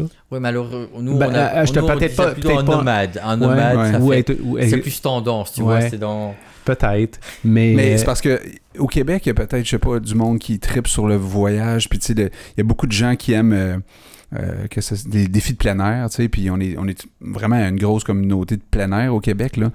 Fait que, tu sais, des, des euh, coucher dans une tente, puis faire aller dans le bois, puis euh, essayer des affaires, puis partir à l'aventure, c'est quelque chose qui, qui, qui, qui anime le Québécois, là. Oui, euh, puis c'est pas de même général, partout. J'ai un ami, entre autres, Jean-Jacques, Oui. euh, qui est sur le conseil, d'administration de On le fait, Qui, lui, vient de l'Afrique. qui vient de l'Afrique, qui vient de la Côte d'Ivoire. Puis la- l'an dernier, je dis à Jean-Jacques, je dis, hey, on s'est loué un terrain de camping une couple de jours, puis euh, viens donc nous rejoindre avec ta famille. Lui, il pouvait- lui, il a de la difficulté à concevoir qu'au Québec, on fait du camping parce que il dit, nous, en Afrique, dormir dans le bois signifie la mort. il dit, C'est ça, il est pas il dit, habitué. non, il- ben, en fait, non, tu dors dans une maison puis d'un lit. Tu vas pas aller dormir dehors. Pourquoi tu irais dormir dans une tente c'est un bon lit chez toi? Je pense qu'on est plus admiratif de voir. tu sais, Puis euh, euh, moi, ça vient chercher un petit côté aussi. Je sais pas si ça fait ça Mais je chez pense tout que le monde. oui, non, je pense qu'on l'a tout un petit peu ce côté-là qui nous appelle à tout laisser, puis euh, tu sais, se Mais on est, dans le il y a vide. pas grand puis- monde qui sont. on- nous autres ici, on dit t'es pas game. T'es pas game, ça veut dire euh, t'as pas les couilles pour faire ça, tu sais. T'as pas Euh, les gosses. T'as pas les gosses pour faire ça, tu sais. Puis, euh, mais c'est vrai, là. C'est vrai que les gens ont, ont pas les, les couilles ou les gosses ou ils sont pas game de- de- d'entreprendre un, un truc comme ça. Mais c'est- c'est c'est vrai que à partir du moment où tu prends cette décision et que tu vends tout, le retour en arrière est, est très difficile d'imaginer. Par contre, moi je dis clairement, ne l'imaginez pas parce qu'il n'est pas possible de revenir en arrière quand vous êtes si loin. Parce que quand vous avez voyagé, quand je dis il n'est pas possible, rien n'est impossible, mais vous revenez vraiment pas pareil. Donc, euh, le Non, mais c'est pas comme partir un voyage un mois, là. Ce que vous avez. Ce que Oui, vous- non, c'est- vrai. C'est sûr et certain Mais que. si vous partez six mois, sachez que même en six mois, vous allez être changé. Ouais. Peut-être pas autant que nous, Ouais. mais vous allez changer votre, votre voie- façon de voir les choses. ouais. Et là, vous allez. Là, vous, partez du Québec, vous allez passer par Montréal. À Montréal, vous allez mettre où votre motorisé? Vous ne savez pas encore? On verra. euh, Moi, je dis toujours, Tu là, ne sais pas encore. où- là où il n'y a pas d'interdit, ben, c'est que c'est possible. Donc, Juste, euh, juste vous avertir comme ça, Montréal, je pense que c'est la capitale mondiale du cône. Du cône. Du cône, Du on, cône a- on a- orange. on appelle ça comme ça, un cône orange. Comment on appelle ça, un cône? C'est pour ça que tu en Oui. as mis dans ton garage, d'ailleurs. Exact, ben oui, c'est, c'est- ça pousse partout, ça, au Québec. J'en ai dans mon garage, là. Fait que, il y a tellement de cônes que je doute que tu aies une place pour stationner ton motorisé. Je sais pas. Peut-être, peut-être dans le cours du stade olympique, il y a peut-être une place. Je sais pas. Non, non, mais c'est sûr qu'il y a de la un Walmart à quelque part à Ouais, Montréal c'est ça. qui vont Mais les. Walmart, vous savez que les Walmart Oui, en, oui, Amérique on du Nord, ça, vous savez. Oui, oui, à Fait fait. que euh, dans, dans un stationnement de Walmart, mais écoute, euh, on, on prévoit toujours de d'abord faire un, un petit repérage de la ville, un petit bain de foule en même temps dans, dans la ville en, en bus. est-ce que ça se peut que quelqu'un vous appelle et qu'il dit viens donc chez nous? Ah oui, Ça se peut, ça? Bien sûr. Puis vous, vous, vous allez, vous allez y aller? On y va. La dame en Gaspésie, euh, je, je pense qu'elle ne s'attendait pas à ce qu'on aille en Gaspésie si loin. C'est pour ça que je te dis, cette émission-là, faut que tu la passes demain. Là. Faut pas que tu la passes euh, dans une semaine. Là. Non, mais vous, êtes- vous allez être au, au Québec combien de temps? Bah là, on est. Le... Montréal, c'est la dernière ville au Québec. Non, mais nous, on est vu euh, au Canada, là. Je veux dire, on Non, est non, vu là, internationalement. là. non, mais cette émission-là va se partager. euh, Montréal, après Montréal, on part sur Ottawa. Ottawa, Toronto, Niagara. OK. Et puis je pars sur Sault-Sainte-Marie, Winnipeg. Winnipeg, je dois être là vers le fin juillet, vers le, le 28-30 juillet sur Winnipeg. OK. Parce que vous avez fait des émissions en Europe, puis ils ont dit qu'ils avaient fait une émission qui avait été vue en Europe par 5 millions de personnes Oui. par TF1. Oui, j'aime- euh, peut-être nous parler un peu de ça parce que vous avez vécu une expérience de la grosse TV, Oui, oui. la grosse télévision avant de partir, euh, les grosses chaînes nationales, TV5, TF1, euh, T- Euh, T- TF1, oui. TF1 puis TV5, TV, TF1 et puis France 2. France Toute- 2. Toute votre famille? Euh, oui, mais il y, a une- il y, a une- il y a une vidéo sur, euh, sur YouTube où on a fait un petit montage du, du départ. Donc, Comment euh, je peux la trouver? Comment ça sur s'appelle YouTube, tu Comment My Tiny School. OK. Et tu, là, tu vas la voir. Et tu peux mettre en, en image de fond. Tu vas voir, euh, c'est une grosse séquence émotion. Il faut savoir que quand on a fait le. Euh, Quand, quand on a fait le. Quand on a fait le, la page Facebook, on s'est dit, bah, on va simplement, comme toute famille, faire sa petite page et on va partager, partager nos aventures. Mais ça a pris, à cause du véhicule et les enfants, le chien, enfin, voilà, on a tout quitté, ça a pris une ampleur telle que c'est arrivé. euh, ça a démarré avec un, petit journaliste, je dis un petit journaliste, euh, Thibaut, qui, euh, qui avait, un- je résume un petit peu, qui un, un, un vendredi a dit Tiens, il me faut un article dans, dans le genre, votre histoire nous plaît, etc. Est-ce qu'on peut se voir? Oui. Mhm. Et puis finalement, le journal s'est paru dans le journal Le Soir Mhm. qui est un gros journal francophone en Belgique, et ça est arrivé sur le bureau d'une production euh, de TF1, et ils ont dit, cela on les veut dans une émission qui va s'intituler Grand reportage, et dont le sujet sont les familles extraordinaires. Wow. Ça, Et- c'est une belle reconnaissance par rapport à ceux qui vous traitent de gitans puis des gens qui. Oui. Hein? Enfin, quelque chose qui, qui donne de la valeur, je trouve. oui. euh, Mais on était un petit peu surpris parce qu'on n'était pas encore parti, on suscitait déjà un, un- un intérêt, Un buzz. pas forcément, oui, médiatique, mais c'est pas ce qui nous intéressait, mais Mhm. une, une sensibilité au dire effectivement on allez on, on encourage les gens à, à montrer que c'est possible Et c'est extraordinaire. voilà et c'était Le vraiment mot, le mot est bien choisi. voilà c'était vraiment bien et l'aventure euh, télévisée était une belle aventure Euh, ça a permis de, partager vraiment des, belles choses donc euh, on a bien aimé parce qu'ils nous ont suivis au départ ça c'est la présentation du bus qu'on a filmé d'ailleurs aux, Pays-Bas, sur une île, près d'une île aux Pays-Bas. Donc voilà. Mais euh, TF1, ils ont filmé bah, présentation, et puis le départ, et puis ils nous ont rejoint à Lisbonne, et puis à Ljubljana en Slovénie. À partir de ce moment-là, y a-tu plus de gens qui vous ont suivi? C'est sûr que oui. Là, on a eu, on a fait une page, euh, une page internet, mytinyschool.com, qu'on doit absolument mettre à jour, etc. Mais elle existe. Elle dit pourquoi on est parti. Euh, mais cette page-là, on- j'avais un, un Google Analytics dessus, tu vois. Là, on a eu jusque 6-7 000 personnes à la minute sur la page. C'était l'explosion. Donc, euh, et puis on a aujourd'hui, ben, on a on entretient, on, on discute avec tout le monde, on répond à tout le monde. hein. Charlotte surtout, Ouais, Celle qui pendant que tu conduis. Parce Pendant- que principalement, c'est. Mais en fait, c'est toi qui conduis parce que euh, Charlotte, tu conduis pas la- l'autobus. elle n'ose pas encore. Bah non, ben c'est gros, c'est impressionnant. Mais ça va venir. Ça te plaît de, de- de parler et de discuter avec tous ces gens-là qui vous suivent? Ah oui, énormément. Moi, j'aime ça, j'aime échanger. Et puis, euh, les gens sont toujours tellement en osmose avec, euh, avec ce qu'on fait aussi. Donc, euh, on a beaucoup de, de réconfort de ça. Et c'est très, enfin, de toute façon, c'est très nourrissant et très intéressant pour, euh, pour nous. Est-ce que les gens vous posent des questions? Oui, toujours les mêmes, mais ça fait toujours autant de plaisir de, de répondre. Là, tu fais un copier-coller. Doit- non, je crois que l'interaction est toujours différente en fonction Oh, de la ouais. personne aussi, mais enfin après les gens ils disent ah on doit toujours vous poser ces questions. Oui, c'est c'est vrai que mais C'est quoi qui revient souvent? euh, euh, qu'est-ce qu'ils demandent souvent Euh, toujours la même chose? Enfin, Comment voilà, vous financez Généralement, oui, c'est comment c'est- vous financez? C'est drôle parce que je m'en allais là, justement.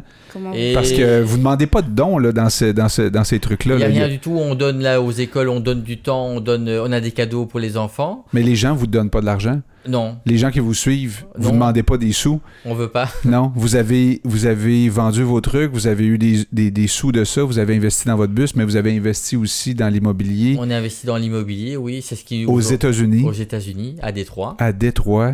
Donc là, on a six maisons, Vous avez six maisons qui vous rapportent de l'argent mensuellement parce que vous les louez là-bas. oui.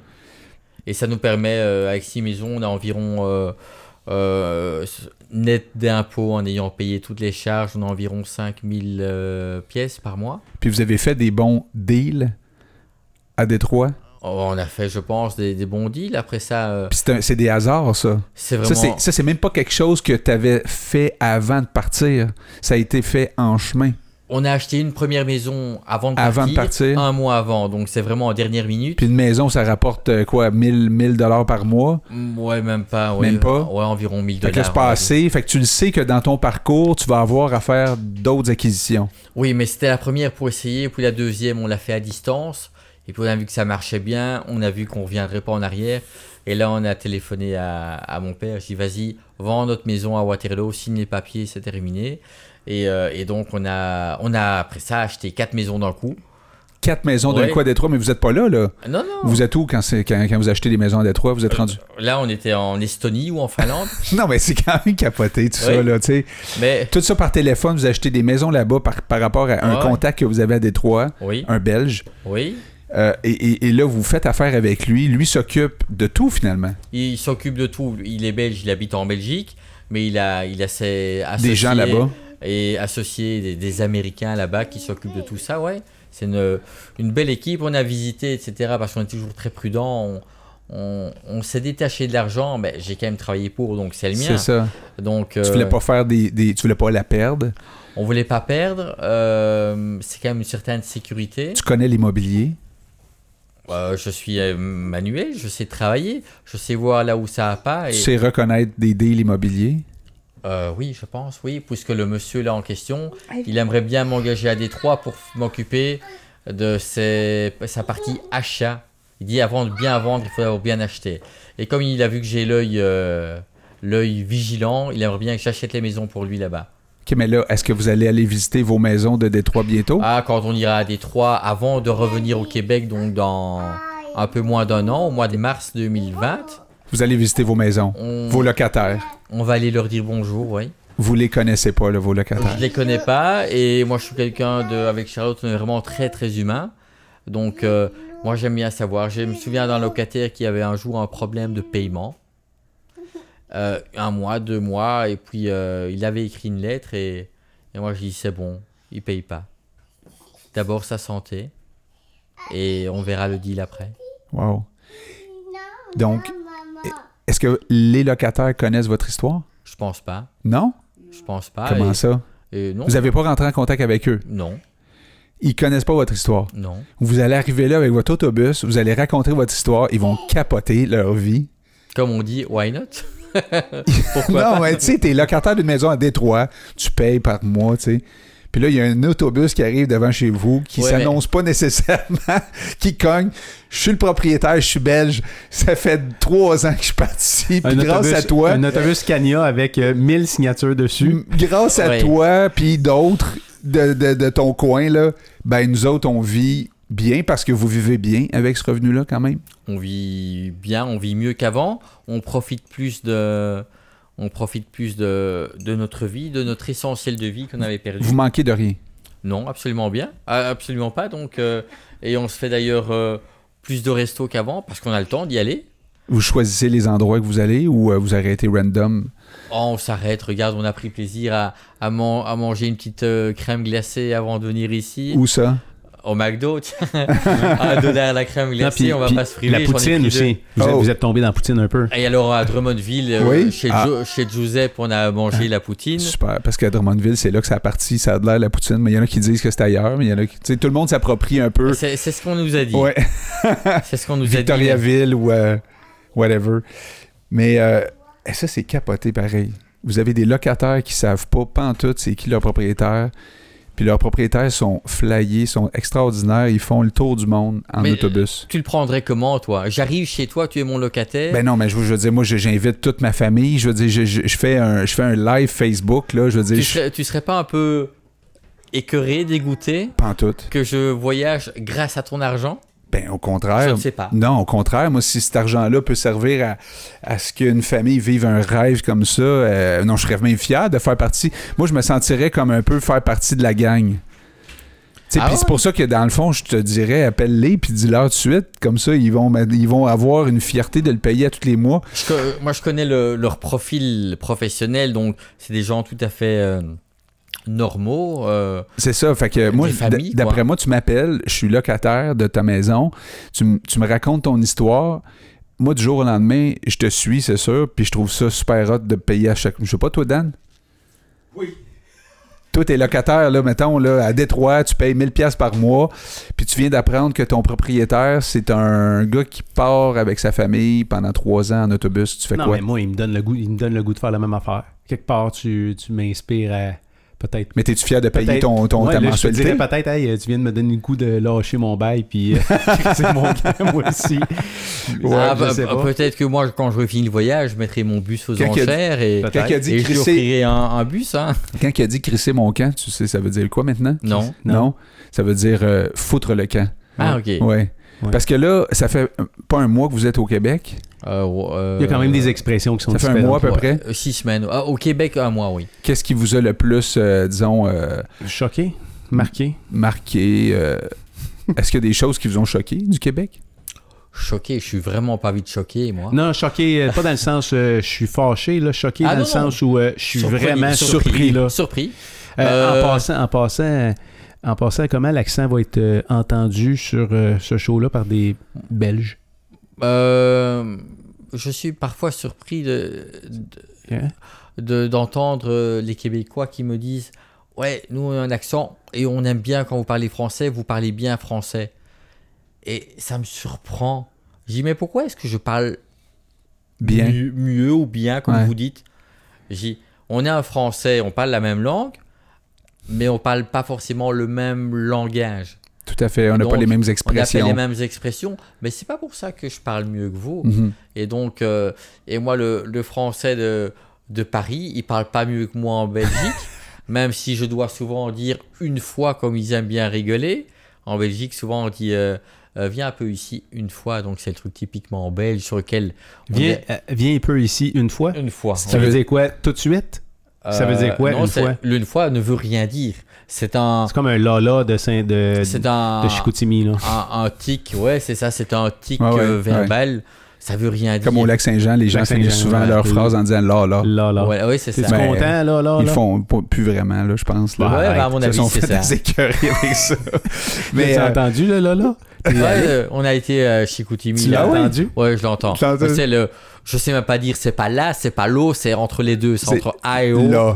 C'est Là. là, ouais. Voilà. Le, le crabe aussi, le, le crabe... euh, Mais en Gaspésie, c'est spécial parce que, le- le- dans le fond, quand on dit l'accent québécois. euh, C'est très différent. Ben oui, je veux dire, surtout en Gaspésie ou au lac non, Saint-Jean. puis différentes ou, euh, régions, l'Abitibi. Puis Chicoutimi, puis le lac Saint-Jean, c'est pas pareil. Là. Ah, Si non, fait le tour du lac Saint-Jean, là, t'aurais entendu d'autres versions. Très différent, très différent. Puis, euh, ouais, mais euh, c'est la même chose partout, j'imagine, là, mais tu sais, euh, le, le- qu'est-ce que je voulais dire? Donc, c'est ça, fait que raconte-moi un peu euh, ton, ton, Le choc. ouais, ton, Donc le, le- Ta ce qui, surprise. ce qui m'avait surpris donc c'était l'histoire de, de la langue. Ça c'était une première chose. Donc pour moi, ça m'a surpris qu'on qu'on dise que je parle bien ok, français. ça, ça a été un pre- une Donc- première surprise. Euh, voilà, euh, sach- sachant que le, que le Québécois a, raison d'être fier de sa langue française, Mhm. comme un monsieur. Genre, euh, senti- sentiment d'infériorité par rapport, là.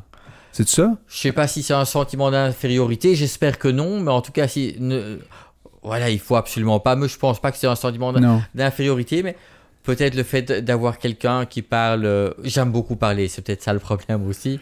Mais, euh, Mais tu sais, en même temps, c'est- sûr que le Québec, c'est aussi l'influence de, de, de l'angla- tous les Anglais qui, qui entourent le Québec, la, la bataille, tout ça, puis en même temps, euh, la peur, la crainte de perdre.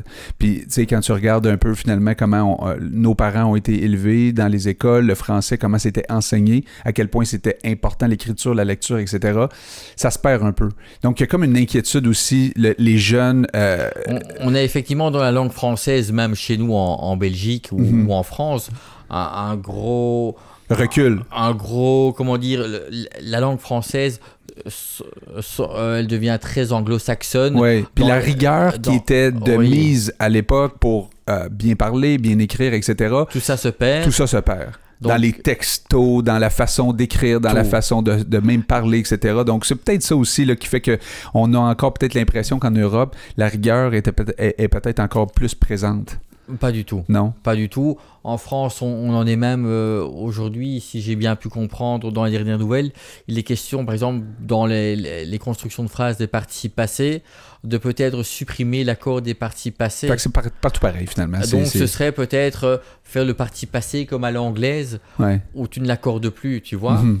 Oui, puis des défenseurs de la langue, il y en a autant en France, en Belgique qu'il peut y en avoir au Québec. Tu t'es... A- non, mais a- vous, voilà. vous, êtes fait, vous vous êtes fait dire récemment, quand vous êtes. à- récemment, je sais pas, tu m'as parlé de ça tantôt, là, que euh, My Tiny School, Ah oui, on a eu un monsieur du... qui du est en fait, euh, je dis, qui, qui, qui, qui- qui un monsieur du Québec qui nous a C'est dit... un euh, oui. concept, euh, Anglais. un concept anglais, mais uni- tu sais, qui, qui, à quelque part, qui est porteur universellement. Là, je veux dire, euh, quand tu veux prendre un, un- Si tu prends un slogan anglais, mettons, ou une phrase anglaise, ça va être connu partout dans le monde. Fait que si tu fais un tour du monde, c'est juste. Mais tu t'es fait critiquer normal, par là. rapport à ce nom-là. Oui. Un monsieur qui nous a envoyé un petit message euh, sur euh, un message privé qui nous a dit euh, vous êtes ici au Québec, votre nom aurait dû être français et pas en anglais My Tiny School. Ouais. Ici, ici, il y a comme une. ça vient de loin, mais c'est sûr que aussitôt qu'on on, voit des choses en anglais comme ça, il y a, il y a comme un. Pourquoi c'est pas en français, mais en même temps. euh, Mais je, je n'ai pas été fâché ni, ni, choqué. Je comprends la démarche de, de ce monsieur. Je lui ai répondu très aimablement. Euh, par contre, moi, je rappelle quand même que en ayant visité déjà beaucoup au Québec et la ville de Québec, moi, il y a un monsieur que j'apprécie terriblement bien. Je ne l'ai pas rencontré, je n'ai vu que sa statue, c'est Camille Laurin, avec la loi 101. Voilà, ce, monsieur est. C'est mon idée, mon opinion. Il a tout à fait raison. La langue, qu'elle soit française ou autre, la langue fait partie de l'identité d'un peuple de manière très résumée. Euh, ici, on est au Québec. Originairement, ces gens parlent français, mhm. indépendamment de l'histoire et de l'invasion, etc. Voilà. Et je pense qu'il faut respecter ça dans chaque pays, que ce soit pour la langue ou la culture. Tout à fait. Je- là, je donne mon opinion. Hein. Mais c'est correct, Donc- je pense que c'est partagé. euh, Hein, Dan? Ben, moi, je, je connais pas bien grand chose sur Camille Lorrain, là, toi. non, mais tu sais, c'est parce qu'aussi, il y a des lois qui viennent d'être euh, qui- qui viennent d'être passées là-dessus. Là, tu sais, je veux Ouais. dire, le, le, le, le- Québec, c'est une belle Mais place. que la loi 101, c'est une vieille loi quand oui, même. c'est une hein. vieille loi, oui. mais Ouais. récemment, tu sais, il y a, il y a le, le projet de laïcité euh, de, Oui, du gouvernement, parler. etc. Oui, oui. Donc ça, c'est quand même assez unique, je dirais, au Canada. Tu sais, même le, le gouvernement euh, fédéral n'est pas nécessairement en faveur de ça. Mais ici au Québec, on vote euh, majoritairement ce genre de loi. En, en tout cas, en ce moment, c'est. Puis c'est sûr que ça fait pas l'affaire nécessairement de tout le monde, mais, euh, mais je dirais que la majorité se, se, se, se prononce là, en ce moment là-dessus. Fait que c'est c'est ça, c'est une belle terre d'accueil, mais en même temps, il y a des choses qu'on veut protéger, je pense. Alors, euh, Il y c'est a des choses qui- qu'il faut protéger. Je pense que ça permet, en étant le plus neutre possible, de respecter la liberté de chacun. Donc, euh, Mais c'est le fun, la diversité, par exemple, puis vous autres, vous êtes. euh, nous, on a vu beaucoup de choses, donc on est vraiment très, très ouvert. Exact. Et peu importe la langue, la Puis culture. vous vous reconnaissez aussi beaucoup d'un Québécois. Moi, moi, je- Parce que tu, tantôt, euh, tu me faisais part que ça clique bien entre un Belge puis un Québécois habituellement, plus qu'un. On généralise encore, là. oui, Plus qu'entre un Québécois, mettons, puis un Français euh, Mais on a- parisien ou on whatever. a, là. les, on a les mêmes, euh, on a les quelques mêmes mots d'expression. À Ouais. tantôt, par exemple. Non, mais en termes de personnalité. À tantôt. Et alors, ou- oh, ça c'est au niveau de la langue où on va Ouais. souper le soir au lieu de dîner en, en France. Ça c'est une chose.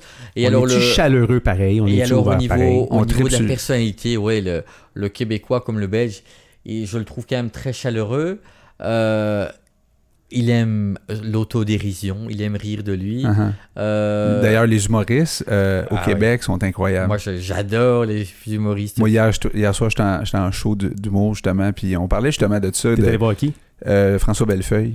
Ah oui? Ouais. Il était où?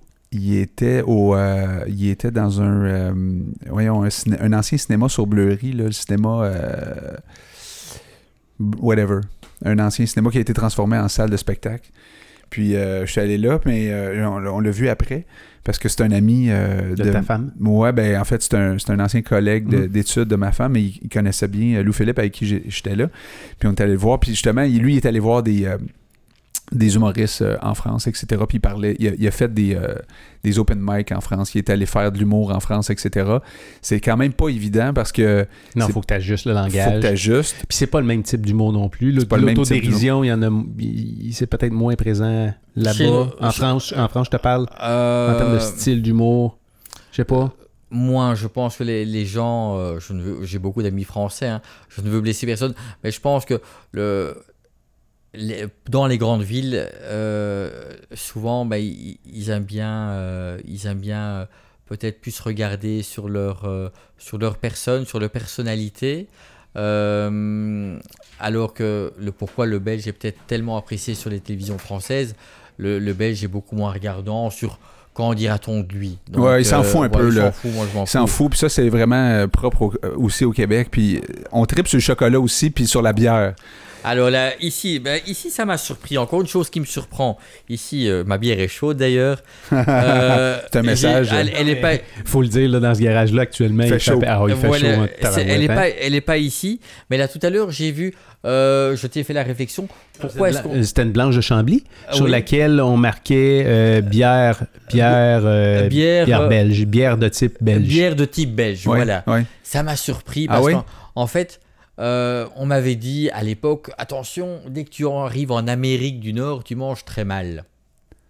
Et moi, je me suis rendu compte que dès que je suis arrivé ici au Québec, Non, mais le Québec, le Québec, c'est pas l'Amérique du Nord. oui, mais Ouais, mais L'Amérique du Nord, c'est peut-être les États-Unis, Il y a, et- il y a et- et plusieurs années. Ouais. Ça, ça a beaucoup changé. D'ailleurs, la, la bière, parce que. Ouais, c'est nouveau. Ben oui, plus jeune, euh, c'était des bières euh, tu sais, commerciales. Là, il y a eu. euh, mais on buvait, quand on buvait de la bonne bière, on buvait de la bière belge. La chouffe, ça vient de chez vous?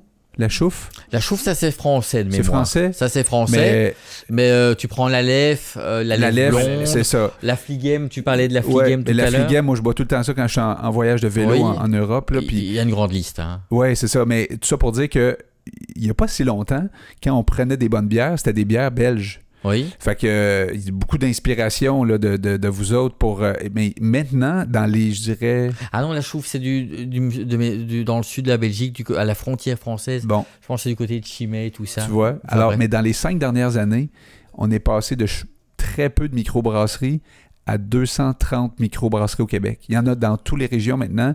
Et, euh, et là, les, les- les gros commerces d'épicerie ont commencé à les vendre Oui. dans leur euh, grosse épicerie. Donc, c'est accessible comme jamais.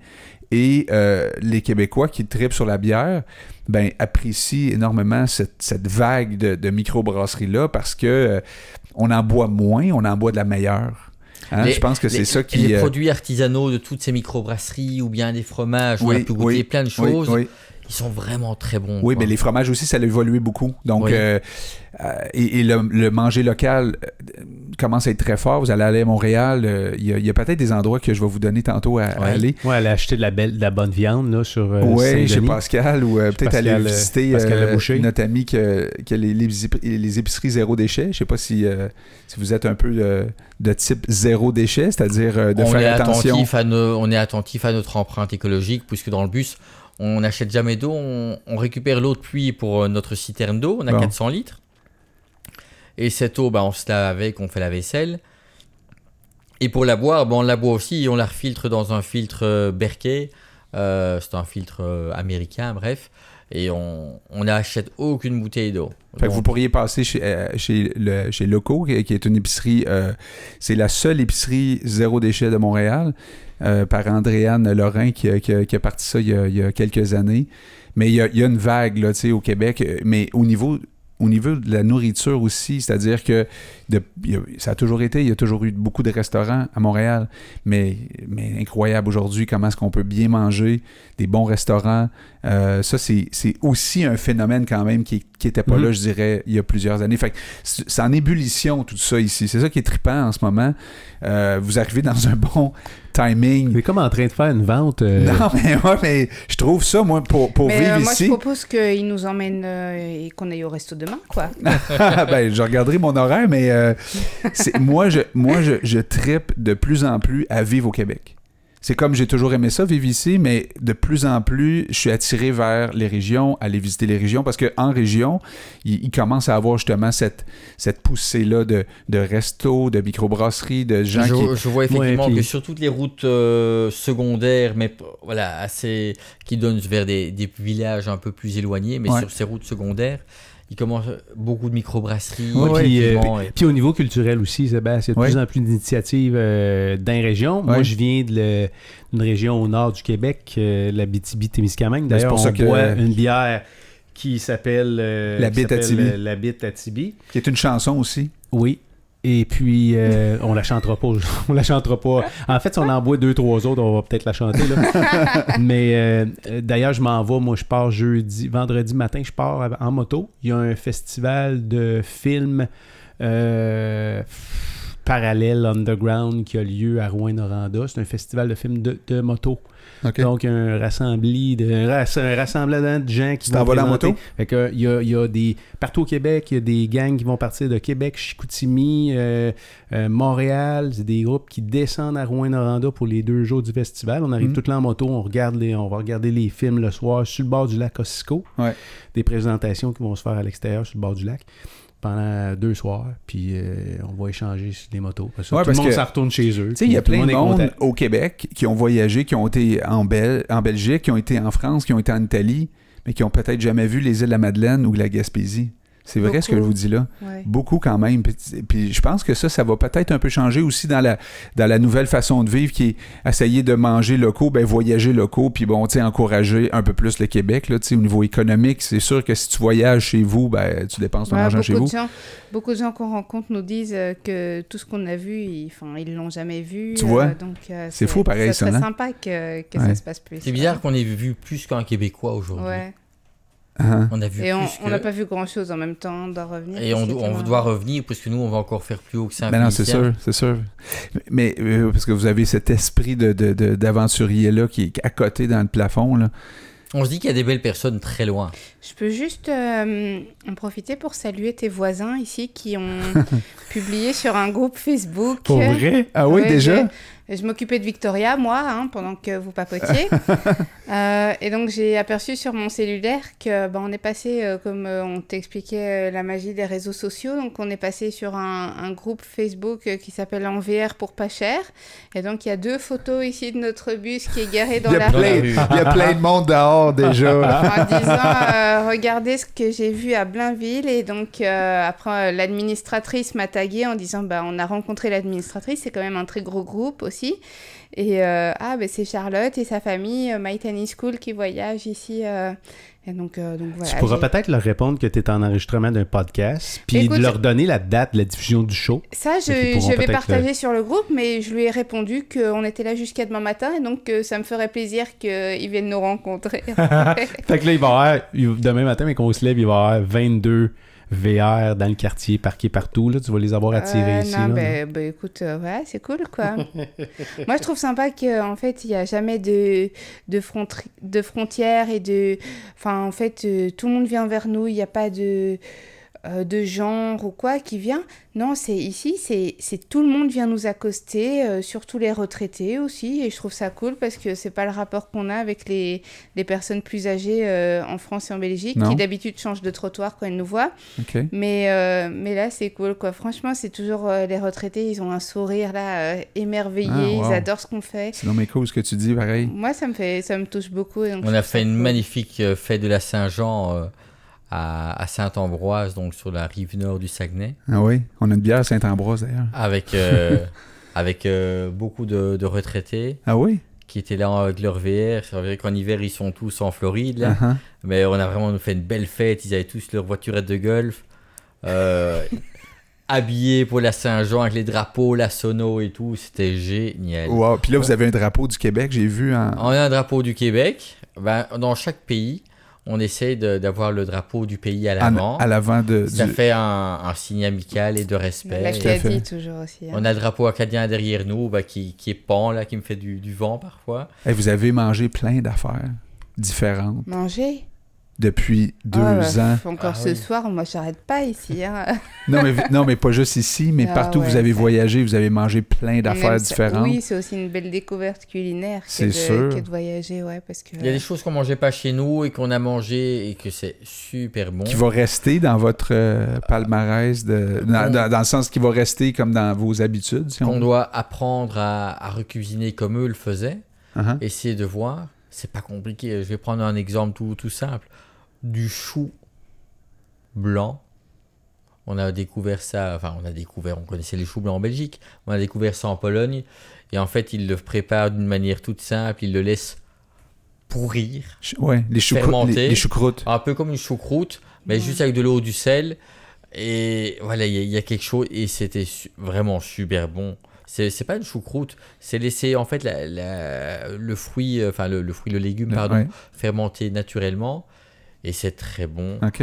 Vraiment, on- Ils servent ça euh, aux enfants avant chaque repas et c'est c'est leur dose de vitamines en fait c'est une immunité pour euh, pour l'hiver quoi donc euh, le, Par- le chou fait partie de ces légumes qui, en Protège. fermentant, se bonifient en vitamines en fait. Parlons de ça. Euh, il est arrivé des maladies euh, dans les deux dernières années? Il est arrivé des, euh, des problèmes de santé euh, des enfants? Tu- tu- Il n'y a pas eu de... euh, rien de grave il y a Victoria on a fait son on a dû faire son vaccin en Serbie donc euh, au lieu des 12 mois elle avait 11 mois mais juste avant de rentrer en Roumanie parce qu'il y avait une vague de euh, De rougeole. de rougeole, donc il fallait la, lui faire son vaccin donc ça a été un peu sport parce que euh, bah, ils, ils écrivent en cyrillique et il fallait traduire et enfin bref mais mais ça s'est bien passé et puis euh, Jean-François a une fois été euh, aux urgences en Pologne À la frontière biélorusse, aux urgences? Aux Ouais. urgences, j'étais paralysé tout d'un côté en fait. Ben voyons.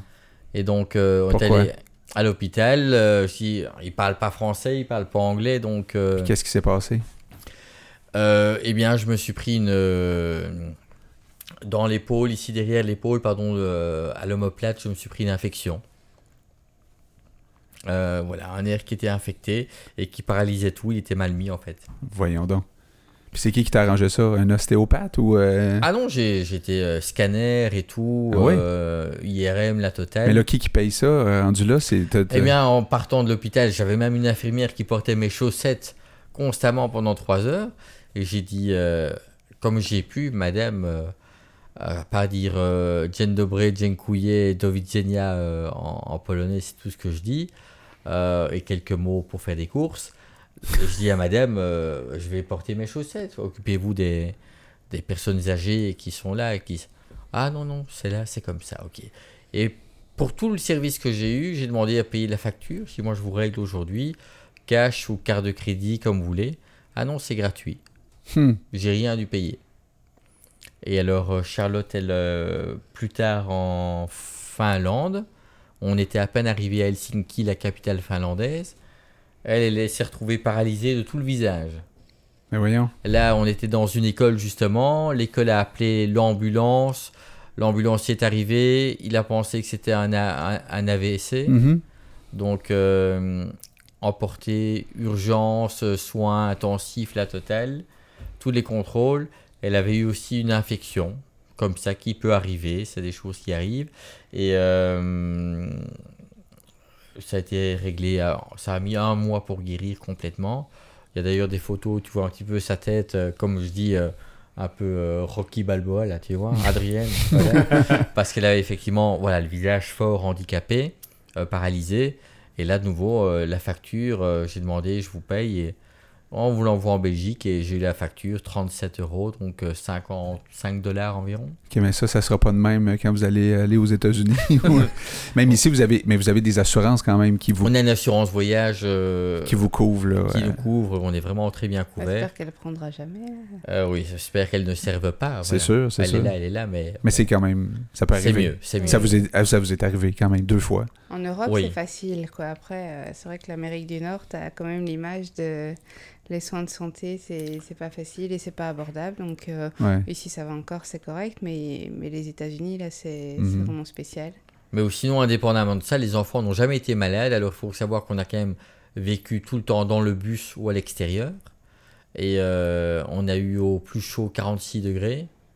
Et au plus froid, on a eu moins 30 Moins 30, c'est où ça? en Pologne. Euh, durant l'hiver, euh, il y, a, y a un an et demi. Et euh, pas de problème. Puis là, j'ai vu, il y a des vélos. Vous traînez vos, des vélos. Est-ce que, c'est tout, est-ce que vous avez tous des vélos? Vous avez cinq vélos? On a 5 vélos, oui. Puis est-ce que ça vous arrive souvent d'en faire? De- Là, là, de plus en plus, nous, pour Charlotte et moi, pas trop. C'est surtout pour les enfants. Euh, mais il y a des villes, effectivement, euh, en Europe où ça se prêtait vraiment très bien. Euh, comme à Copenhague, on a fait du vélo. Euh, aux Pays-Bas, à Copenhague, tout le monde fait du vélo. tout le monde fait du vélo. La, la voiture n'a rien à dire. Vous avez pas eu un coup de cœur pour Copenhague? C'est très beau, euh, mais voilà, si on a préféré la Suède, mais Copenhague est une des plus belles capitales. Fait mais là, ici, c'est encore plus haut que la Suède, c'est ça, je comprends, parce que c'est vos enfants qui, qui, qui ont un peu mentionné ça aussi. En fait, euh, quand tu étais parti, Jean-François, il a dit que quand ta fille est arrivée, elle a dit qu'elle voulait vivre ici, là, dans la maison ici. à Ah, bah, pas à moi, à Daniel. Daniel. Oui, elle a dit Tu ça. le savais- Elle a dit ça, ma tu le savais-tu, Charlotte? Non? C'est qui qui a dit ça? C'est la plus, la, la- la plus grande? Victoria, je pense, qui a dit ça. Ah ouais? Euh, ouais. La petite? Ouais, elle dit ça. ouais. Elle dit, je veux vivre ici. Mais, mais toujours est-il que au Québec, vous avez vu un peu, vous allez, vous allez voir un peu plus éventuellement, mais vous n'avez pas encore statué de dire, hey, on va, on va aller à telle place, telle ville, telle région. On, on a effectivement, je pense, des, des coups de cœur, chacun différemment peut-être, Euh, mais on veut pas, on veut pas décider aujourd'hui Non. parce qu'on veut rester l'esprit ouvert à, à tout. Puis vous voulez voir plus. On veut voir plus. Il faut savoir que pendant le voyage, on a déjà effectivement pris des renseignements. Euh, même si aujourd'hui on est encore très bien touriste, mais on a pris des renseignements. Tiens, comment ça se passe, quelle est la législation, etc. Euh, et puis on, on s'était adressé auprès d'une société qui est spécialisée là-dedans. Uh-huh. Et puis elle nous orientait effectivement toujours vers le Québec avec un argument. Ah, vous parlez français, il faut aller au Québec. Alors moi ce que je dis c'est que je ne veux pas venir au Québec parce que vous parlez français. C'est pas la seule chose, là. C'est pas voilà, c'est une facilité pour moi, Ouais. c'est très bien. Mais si je dois uniquement baser mon installation, mon immigration sur un- une facilité de langage, je pense que la motivation n'est pas assez grande. Mhm. Ça veut dire que je vais me remettre dans une bulle confortable, j'arrive dans un pays qui parle comme moi, Mhm. et puis je m'assieds sur mes lauriers. Par contre, si tu vas pour d'autres raisons, parce que c'est des belles personnes, etc., euh, que économiquement tu peux te projeter dans, Dans le futur. dans le futur, Avec tes enfants qui Euh, vieillissent ici, qui grandissent. avec plaisir, oui. Mais je ne veux pas que la langue soit le, Le seul critère. le seul critère. C'est comme on dirait, euh, ils, sont, ils sont catholiques, vas-y. Oui, ouais, non, je comprends. Puis, disons, toi, là, si tu avais à décider aujourd'hui, ça serait où? Au Québec? Alors, on a bien aimé la région de Drummondville. Oui? Euh, Pourquoi? C'est une La ville- poutine. c'est- la poutine était très bonne. Non, c'est une ville euh, à taille humaine, euh, pas trop grande, même si je ne veux. Pas trop Je- petite, pas trop grande, Oui, mais je bien voudrais- située. Voilà, Montréal, euh, je n'ai pas encore visité, mais On s'en reparlera je- après. Je, risque de vous décevoir. Euh, Montréal, le centre-ville là, comme j'ai fait, hors de question, il y a trop de voitures. Ouais. Donc euh, après ça, peut-être que ici, euh, du côté de- des Laurentides, euh, ça, ça a l'air quand même très beau. On a visité un peu. Mhm, Donc euh, ça, c'est une région, pourquoi pas? Mhm. On on n'y avait pas pensé. On a visité un peu. C'est c'est un peu la, la petite Suisse, comme on dit, de, Ouais. Euh, j'ai l'impression, du Québec. Ouais. Euh, Vous n'avez donc, pas vu la Val-David. Vous êtes allé à Saint-Agathe-des-Monts, vous n'avez pas passé par Val-David, est- Val-Morin. euh, J'ai vu le, le panneau Val-David, 3 km, donc on est passé Je pense loin. que vous auriez aimé cette petite ville-là. On est passé dans Valmorin, Oui, OK. donc ça on a fait. Saint-Adèle on a fait aussi, Valmorin. Et puis on est remonté plus loin jusqu'à Saint-Agathe-des-Monts. Mhm. Euh, donc ça c'est une chose. Et puis alors on a bien aimé la région qui est apparemment très dynamique aussi euh, économiquement, La Beauce. la Beauce, euh, où on a été accueilli par le maire de, de Saint-Georges, Ah oui. avec notre contact Facebook qui était Renaud Fortier, qui est conseiller municipal, passionné, qui, qui essaye de d'encourager le- les autorités à, à débloquer du budget pour accueillir des voyageurs, parce qu'il y a, il y a un beau partage à faire. Donc Vous voilà. vous êtes fait accueillir de façon particulière en Beauce, à Saint-Georges ou. euh, Euh, bah, le maire nous a accueillis. Il y a d'ailleurs une photo sur, euh, sur les réseaux sociaux où tu vois Charles qui est à la place du maire, prêt à signer. tu vois. Vous Ouais. êtes allé à la mairie? à la mairie, en photo dans le bureau du Wow, maire. c'est cool. Un très bel accueil. Puis on a fait une petite, euh, une petite euh, interview là, sur euh, une radio et une web TV là-bas. Et c'était sympa. Tu voulais dire quelque chose, Charlotte? Non, j'écoute en même temps euh, ce qui se passe. Non. c'est parce que Charlotte, en même temps, écoute de l'autre côté ce Ouais. qui se passe. Puis on là. étire, on étire, mais on va terminer ça parce que non, non, sinon mais on c'est pourrait cool, hein, continuer. mais euh, euh, voilà, il y a le papa qui peut aussi une fois y aller, je peux aussi une fois rester jaser, moi, il n'y a pas de souci. euh. Ah, c'est un message, ça, Jean-François. Ça veut dire enlève tes écouteurs, va faire ta job de père. je vais aller voir. non, non, mais pas de Reviens-nous. souci. Et là, ça va, ça semble calme. Non, ça s'est calmé. Ah. Ça s'est Ouais. calmé. Mais euh, Si tu sais, on on, on a vu, on a vu les enfants rentrer ici une couple de fois, puis euh, on les entend, ils sont avec vous, vous vivez, ensemble, mais vraiment ensemble depuis les, deux dernières années. Euh, tantôt, au début de l'entrevue, on a comme parlé un peu euh, des notions d'héritage, de comment, on, associait. notre, vie traditionnelle d'accumuler du, matériel, puis un jour prendre notre retraite, puis léguer. Dans le fond, l'héritage est souvent associé à, l'argent qu'on va laisser à nos enfants plus tard. Mais dans votre cas, puis c'est flagrant, là, tu regardes les enfants Ben, qui vivent avec vous dans le bus, et je veux dire, vous allez leur laisser des souvenirs incroyables. Là. Des expériences. des hein? expériences de vie, une expérience de vie que peu d'enfants ont vécu. Ça va faire partie de leur héritage, ça aussi. Ça fait Jean-François. partie de leur hérit- hérit- héritage, pardon, mais aujourd'hui, il faut, faut bien savoir qu'ils s'en rendent pas compte. Euh, ils ont envie d'arrêter, ça c'est une chose, on, on ne leur en veut absolument pas. Mais Tu parles des plus vieux, plus j'imagine. les deux plus grands, oui. Ouais. Victoria, elle, euh, Non. elle est née ici, elle connaît rien d'autre, elle ne peut pas comparer. Puis est-ce qu'elle va s'en rappeler? Non, mais tu sais, c'est- c'est quand même particulier. Les deux, trois premières années de ta vie, tu Oui. passes dans un autobus. Ben oui. Fait que est-ce que Tout le temps avec ton frère et ta soeur. Ouais. Toujours, toujours. vous avez rencontré une psychologue dans, un, dans une émission de radio, je crois? Oui. Qu'est-ce qu'elle disait par rapport justement, est-ce qu'elle elle- est-ce qu'elle a posé, euh, disons, comment je peux dire ça, est-ce que- est-ce qu'elle a dit des choses par rapport à justement ce que ta petite a, a vécu, ou ce que tes enfants ont vécu jusqu'à présent, ou ce qu'ils vont avoir euh, vécu? Elle a effectivement dit que c'était une, euh, une, euh, une opportunité énorme pour les enfants, euh, une école de la vie comme on ne peut pas faire autrement. Donc ça, c'est c'est une chose très importante. Et euh, elle a aussi eu la présence d'esprit quand même d'informer les, les gens sur le plateau et, et à la télé que la manière dont nous avions organisé ça, c'était une manière assez réfléchie. On n'a pas fait non plus, on n'a pas claqué la porte et, et on verra bien ce qui se passe. Donc tout est bien organisé, il n'y a pas de surprise. On, on essaye de contrôler un maximum le voyage aussi, Mhm. euh, en prenant un minimum de risques, euh, que ce soit financier, sécuritaire ou, ou pour la santé. Donc, Mais au niveau des enseignements, et au niveau d'enseignement, ben, euh, là, euh, on nous pose la question, tiens, l'école maison, comment ça se passe? L'école bus en fait. l'école bus. Et je dis ça se passe bien, mais c'est deux métiers différents. Nous, on tire notre coup de chapeau aux professeurs parce que la patience qu'ils ont. Alors nous, on doit être parents Et profs. et profs. Alors le prof, il explique qu'il est patient. Et le parent, il a parfois envie de taper sur la tête en disant Mais pourquoi tu comprends pas? Donc, euh, C'est un travail, un cheminement personnel pour toi? c'est un travail de notre part, mais surtout un travail des enfants. Euh, à savoir qu'aujourd'hui, nous, on a trouvé notre équilibre. C'est que on a demandé aux enfants qu'ils travaillent d'abord par eux-mêmes dans la matière, Mhm.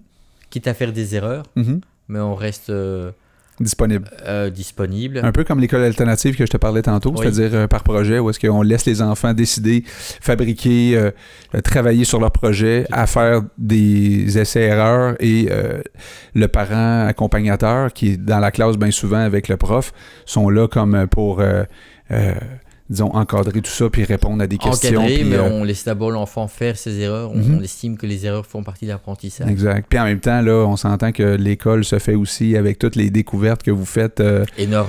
toi aussi, tu es à l'école, tu es quelqu'un de curieux, j'imagine. euh, Moi, je suis un, un grand curieux. J'ai d'ailleurs fait une, avant de partir, une petite euh, avec Charlotte. On a visité une, une école à Waterloo. mhm. Ça devait être logique qu'on se fasse au moins une école dans notre ville. Ouais. Et le hasard fait que la classe qui nous a accueillis était une classe dans laquelle moi j'ai été. OK. Et, euh, et alors, à- avec un professeur que j'ai eu, qui nous invitait, donc, mais qui, il y a 20, 20 ans, euh, et ce professeur, euh, j'ai dit aux enfants, enfin aux enfants, aux élèves de 16 ans, 17 ans, si vous imaginez qu'aujourd'hui je vous parle dans la classe où j'étais, il faut savoir qu'aujourd'hui je suis parent, et là où vous êtes, vous savez, j'y étais hier. Alors je dis, il y a 20 ans qui se sont écoulés, je les ai pas vus passer. Ça passe vite. Moi, j'ai envie aujourd'hui de vous taper dans la main en faisant euh, yo, salut copain, etc. On... Uh-huh. Comme si tu avais Comme quitté si j'avais hier. 15 ans et comme si j'avais quitté hier. Mais donc, tout ça pour dire que les années vont tellement, tellement vite. J'ai 40 ans, j'ai l'impression d'en avoir encore 20. J'ai peur d'en avoir 60 parce que j'en aurai toujours 20 dans ma tête. Et je dis aux gens, et comme j'ai dit à, à ces adolescents, profitez-en. Et les plus belles années, vous les faites aujourd'hui. Et plus tard, vous en aurez d'autres. Mais profitez de chaque moment. Est-ce que tu trouves que les deux dernières années ont été moins rapides que ce que tu avais vécu avant de te rendre là? Euh, c'est une super question, Sébastien, parce que la gestion, euh, le- la, la façon dont le temps défile doit être différente maintenant qu'il l'était au moment où euh, vous couriez après euh, un paquet de trucs, là, Après, votre après vie. sa queue, un peu. Ouais, c'est ça. Ouais, On, on profite plus, mais les journées vont tout aussi vite. Ok. Euh, pour exemple, c'est que on, on a toujours un petit peu partagé sur les ré- réseaux sociaux. Maintenant, je commence à essayer d'écrire un, pas un livre, je suis pas un écrivain, un romancier, mais j'essaie d'écrire un petit peu le, le quotidien. Mhm. Et là, j'arrive à, bon, j'ai une très bonne mémoire, mais à me ressouvenir presque jour pour jour de, de tout ce qu'on a fait depuis deux ans Wow. et je vais, je vais tout réécrire. Je me base sur les photos pour me rafraîchir les souvenirs, Mhm. mais j'ai j'ai des anecdotes comme ça euh, Que t'écris. que je n'ai pas encore écrit. Que je- Ok. là, je suis occupé à réécrire vraiment tout le Canada euh, depuis le début de ce qu'on a fait, donc Halifax, Nouveau-Brunswick et puis ici le Québec. Euh, mais je vais, je vais recommencer depuis le début, depuis la, la Belgique, la France, Portugal, l'Espagne et, et tous les autres pays. Est-ce que, euh, étant jeune avec tes parents, euh, t'as-tu des frères et sœurs? Oui, Oui. Est-ce que vous voyagiez en, en- en famille? non, on n'était pas des grands, des grands voyageurs. À part la Belgique, quand t'étais jeune? On est parti. on- mes parents n'avaient pas l'occasion, raison de priorité, n'avaient pas l'occasion de, de nous offrir énormément de vacances quand nous étions. Est-ce que t'aurais t'aurais aimé ça, voyager, quand t'étais jeune? Est-ce que c'est des choses auxquelles tu pensais? Tu disais-tu quand t'étais jeune, ah, j'aimerais ça visiter euh, l'Amérique du Nord? C'était-tu déjà dit ça quand t'étais jeune? je, pense que quand tu es jeune, tu as envie de, de vacances. Juste, tu- juste des vacances te reposer de De, de l'école. vacances et d'aller sur la plage, etc. Je pense que jeune, à 10 ans, tu ne, tu ne mesures pas la même, de la même intensité la, la chance que tu peux, de, que tu peux avoir de, de parcourir un pays. Mais j'étais juste curieux si c'était pas un rêve d'enfant que tu étais en train Probablement, de réaliser. Je pense que oui. Euh, moi aussi bien que Charlotte, on avait vraiment envie de, de voyager. Charlotte et moi, quand on s'est connus, on a fait notre voyage de noces C'était où? après, en République dominicaine. Ah ouais. Donc euh, on a vraiment bien aimé. Ok. Mais c'était notre beau voyage qu'on avait acheté d'ailleurs en promotion. Euh, et, puis, euh, et puis après ça, ben, on n'a pas, on n'est plus parti en vacances. On a juste fait des, des petits city trips, comme on dit, là, de 2-3 jours, Mhm. une fois par an à Disney World à Paris, à Ok. Euro Disney, Ouais, ouais. euh, pour les enfants, juste pour les enfants. Et c'était tout ce qu'on faisait. Donc, on, on aime, on s'est rendu compte qu'on a, avec le voyage qu'on a fait en République dominicaine, on, on aimait en fait la, Il y a quelque chose qui s'est aller, à installé. aller à la rencontre de, à la rencontre des autres. ouais. Il y a quelque chose qui s'est installé là. Quand vous allez, justement, en parlant d'installer, un jour peut-être trouver euh, un endroit où vous installez, peut-être racheter quelque chose ou en tout cas vous installer à quelque part, comme par exemple Drummondville, on va dire un Oui. exemple. Est-ce que à partir de ce moment-là, vous allez euh, voyager encore beaucoup? Alors, on a un projet très particulier, c'est que au travers du voyage, aujourd'hui, on a une, euh, une idée de construire un, village écotouriste avec un, un projet très très particulier où on va mettre l'accent, indépendamment de, type d'habitat alternatif qui seront mis en, location euh, ou au plaisir de, de le mettre à disposition pour la découverte. Euh, le partage de, de connaissances sur tout ce qui est écologie, sensibilisation à l'écologie. Euh, je ne suis pas un maître savant. Je dis simplement que ça va être un lieu de rassemblement Tu as une vision, d'une certaine communauté, qui- communauté, qui, ouais. va partager cela. En plus de ça, on va également permettre aux, aux écoles euh, gratuitement, tout ça est gratuit, c'est mon idée, de, hum, aux écoles de, de faire un, un lieu de, de stage? un lieu de stage, de classe verte, de sensibilité à, à- un peu à la nature, même si ici tout le monde est très vite accès à la nature, mais surtout un, un endroit où on peut se repartager les et se retrouver en fait un, un lieu neutre en fait où on peut permettre à, à chacun de se retrouver disponible pour les écoles, pour les familles, etc. C'est un petit peu de ça plusieurs pays, dans, dans le sens, cette communauté-là, mettons qu'elle est ici, ça, ça veut dire que tu peux faire des partages avec d'autres écoles, par exemple, de d'autres pays? C'est-tu ça un peu ta vision? Donc ça, c'est au niveau de, de ce, de, de ce village. Et alors, le projet de notre voyage avec Tiny School, à la base, c'était effectivement, et le village servirait de support d'accueil, mais c'est effectivement de permettre à d'autres écoles de faire des échanges. Des échanges. Donc une école de Drummondville, par exemple, euh, fera un échange avec une école de Varsovie Ouais. et inversement. Et j'aimerais que tout ça se soit financé euh, par, par le- la fondation, elle n'existe pas, hein, mais un, un Mhm. projet de fondation, Mhm. My Tiny School ou quoi. Euh, voilà, et tout, tout l'argent que je pourrais gagner ou autre, ce serait pour le- l'école. Parce que, voilà, avoir de l'argent, c'est très bien, mais autant en faire profiter euh, là où ça peut porter ses fruits, c'est-à-dire sur l'avenir. C'est une belle vision. C'est une vision que tu partages avec euh, Charlotte aussi, c'est-à-dire que c'est elle aussi, elle, elle, elle, euh, elle trippe. euh, maintenant que tu sais que ça veut dire Oui, oui. elle trippe euh, à cette idée-là aussi. Ça, ça vous anime de, de savoir que un, un- Le, le plus beau, c'est vraiment l'é- l'échange, l'échange de connaissances, le partage, etc. Donc c'est vraiment ça. Et vous discutez de ça dans l'autobus quand vous voyagez un peu ou on, on discute, euh, oui, de certaines idées. faites brainstorm? C'est ça, de certaines idées. Et puis euh, souvent plutôt en roulant, tu vois, là où on a un peu plus la paix. Les enfants sont derrière. Donc nous, pendant qu'on roule, ben, on discute un petit peu et ouais, on, on essaie de voir un petit peu de comment on voit notre installation, d'une part, euh, installation familiale, et puis une installation professionnelle, et puis ce projet qui est tout à fait indépendamment euh, une, une bonne idée de, de projet, mais qui doit se faire. euh, voilà, c'est un, bébé qu'on doit porter. Ouais, ouais. Voilà. Quand tu parlais de partage avec euh, ta femme, euh, quand vous conduisez puis les enfants sont, sont tranquilles derrière, je me, je me suis quand même posé la question euh, pour un couple. vous la trouvez où, votre intimité dans, dans tout ça? Ah, c'est une question qui revient souvent. Et, et comme je n'ai absolument aucun tabou, et j'ai des gens qui nous ont posé Mais quand la même, j'ai attendu longtemps avant de la poser, cette Ah, question-là. J'ai attendu que sa femme soit partie du studio aussi. Je me demandais à quel moment elle allait arriver. Puis ça fait peut-être partie des questions que Charlotte disait qu'elle se faisait Ouais. poser souvent. Peut-être. Oui, je pensais qu'elle allait en parler, mais voilà, elle n'a peut-être pas eu le temps ou le- l'esprit, l'idée coupée. Mais donc la, la question revient très souvent et sur euh, YouTube, il y a, il y a un monsieur qui, ou une dame, je ne sais plus, bref, qui nous avait posé la question. Et j'ai vraiment beaucoup d'humour, donc je lui ai répondu comme ceci. C'est que le plus simple, c'est que généralement, quand ça doit se passer, on voit tous de quoi, quel dessin on parle. Eh bien, je mets les enfants sur la banquette et ils regardent quand on est occupé sur la... Non, je rigole. non, plus sérieusement. Ça fait partie de leur éducation, tu sais. Voilà.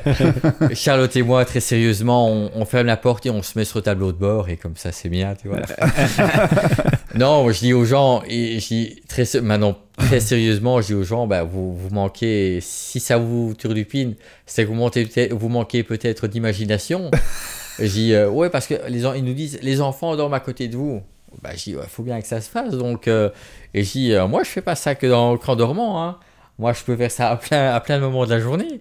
Donc, et puis, il y a le moment des siestes, il y a, il y a les moments où les enfants vont faire des balades à vélo. Donc, euh, voilà. C'est là que ça se passe. C'est pour ça qu'il a emmené vélo. Voilà. C'est pour ça que quand t'as vélo. dit, c'est juste les enfants qui font du vélo. Là, je comprends. Ils là. font beaucoup, beaucoup, Ouais. beaucoup, beaucoup Hey, allez-y, les enfants, là, tapez-vous 10 km. Donc, euh, voilà, non, on- voilà, ça se passe vraiment sans, sans problème. C'est une question d'organisation. ouais, là, ben, il faut, faut la spontanéité aussi là-dedans. voilà, parce qu'effectivement, ils sont pas à l'école, tu vois. Quand Ah ouais. à 8h30 ils sont à l'école, ben, tu peux te retourner un petit peu. Ouais. faire la sieste, euh, la grasse matinée, ben non, là, il n'y a pas. Donc, euh, t'a- t'improvises. C'est vraiment super intéressant. Puis, tu sais, c'est sûr que là, c'est parce qu'il se fait tard. Puis, euh, je veux dire, ça fait déjà, je sais pas combien de temps qu'on on jase. Mais est-ce qu'on pourrait se faire un petit pacte? C'est-à-dire que quand vous allez revenir ici au Québec, Oui. que vous allez revenir dans le studio, nous sûr. raconter un peu euh, La suite. la suite, parce que c'est c'est pour vrai une histoire palpitante. Vraiment, là. Je trouve, là. Puis je veux dire, je suis assis là depuis tantôt, puis j'ai chaud Il fait chaud. Hein? comme ça n'a pas de Fait sens. chaud.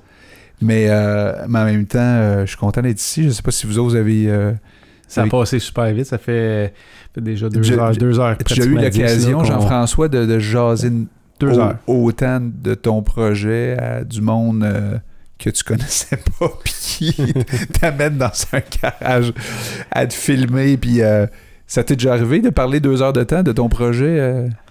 Ah bien, euh, je t'avoue que quand on était euh, à Saint-Ambroise, par exemple, là où je te parlais, le... pour la Saint-Jean, là? pour la Saint-Jean, Ouais. on s'est retrouvé avec euh, près de 40 personnes autour du bus.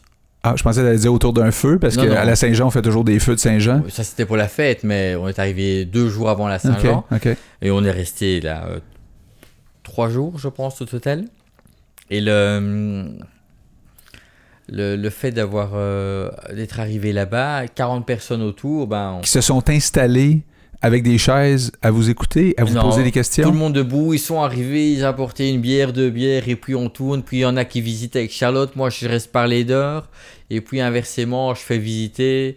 Et puis je viens avec les hommes à parler des questions techniques, et, etc. etc. Ah, Donc, ça. euh, ou bien ici à Saint-Adèle, même chose. Je suis arrivé à 19h, et bien à 22h, je suis toujours occupé. Donc euh, Mais c'est des petits bouts. C'est à chaque fois des, des, des petits bouts. C'est des personnes, parce que tout le monde veut parler, on essaie de faire plaisir un petit peu à tout Ah, le monde. ah, ah. Donc voilà, ici c'est vraiment euh, la chance de parler euh, aux mêmes personnes et aux mêmes personnes qui nous écoutent pendant deux heures, donc c'est bien quoi. Ouais, puis les gens vont pouvoir écouter ça sur euh, soit iTunes, Google Play, euh, parce qu'ils peuvent l'écouter en audio. D'autres peuvent l'écouter sur Facebook, YouTube aussi, ça va être sur ces plateformes-là. Mais euh, je- j'espère que, que les gens vont avoir apprécié. Moi, en tout cas, je pense que oui, là, c'est vraiment unique. Là. Pour vrai, euh, bravo à Daniel de vous avoir attrapé au vol comme ça. Puis merci d'avoir On pouvait pas accepté. vous manquer. Ben oui. Merci d'avoir accepté, d'avoir répondu aussi rapidement, puis d'être aussi généreux que ça. Ouais. Euh, Vous avez soupé ici en présence de Flore et de Dan. Elle vous a fait un, un petit Ah, repas super bon, oh, oui. On a- mexicain. on a vous mangé- mexicain? Ouais, on a mangé, ben, pff, mexicain. En fait, ça a été concocté par une, chef mexicaine, mais Hybride, là. oui, c'était de l'hybride. Mais euh, on a terminé avec quelque chose de québécois, avec du, euh, Ah, du chocolat favori. Ah ouais, puis tu as Alors, donné des cannes de J'ai chocolat donné favori? deux cannes, à moins que tu me dises que ça, ça valait pas le coup. Là. Je vais, Ah, je non, vais non, récupérer les cannes. Non, mais t'as-tu mangé le cornet avec le chocolat favori dessus? Non, non. Il Ah, faut- le, le cornet, j'ai simplement mangé le cornet avec la, la tire d'érable. Ça, j'ai mangé et le beurre d'érable. Oui, OK. Mais ici, avec Mais ça, le non. cornet avec la, la crème molle, la crème glacée molle, Oui. trempée dans du chocolat Dans favori. Non, ça, j'ai pas fait. Il faut Non. que tu arrêtes dans une crèmerie chocolat favori, il y en a, il y en a vraiment partout au Ah. Québec. Puis euh, là, tu t'en vas là, puis là, tu commandes euh, ton, ton, euh, ton, Ton cornet, cornet. Euh, à crème molle.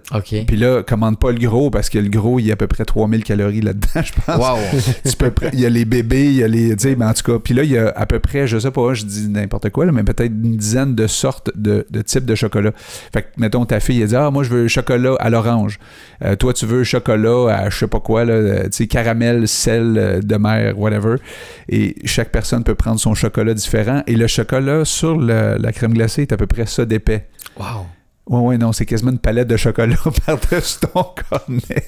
C'est sûr que c'est peut-être Bonsoir pas... les calories. Oui, mais tu peux en prendre un petit. Oui. Hein? Ou deux petits.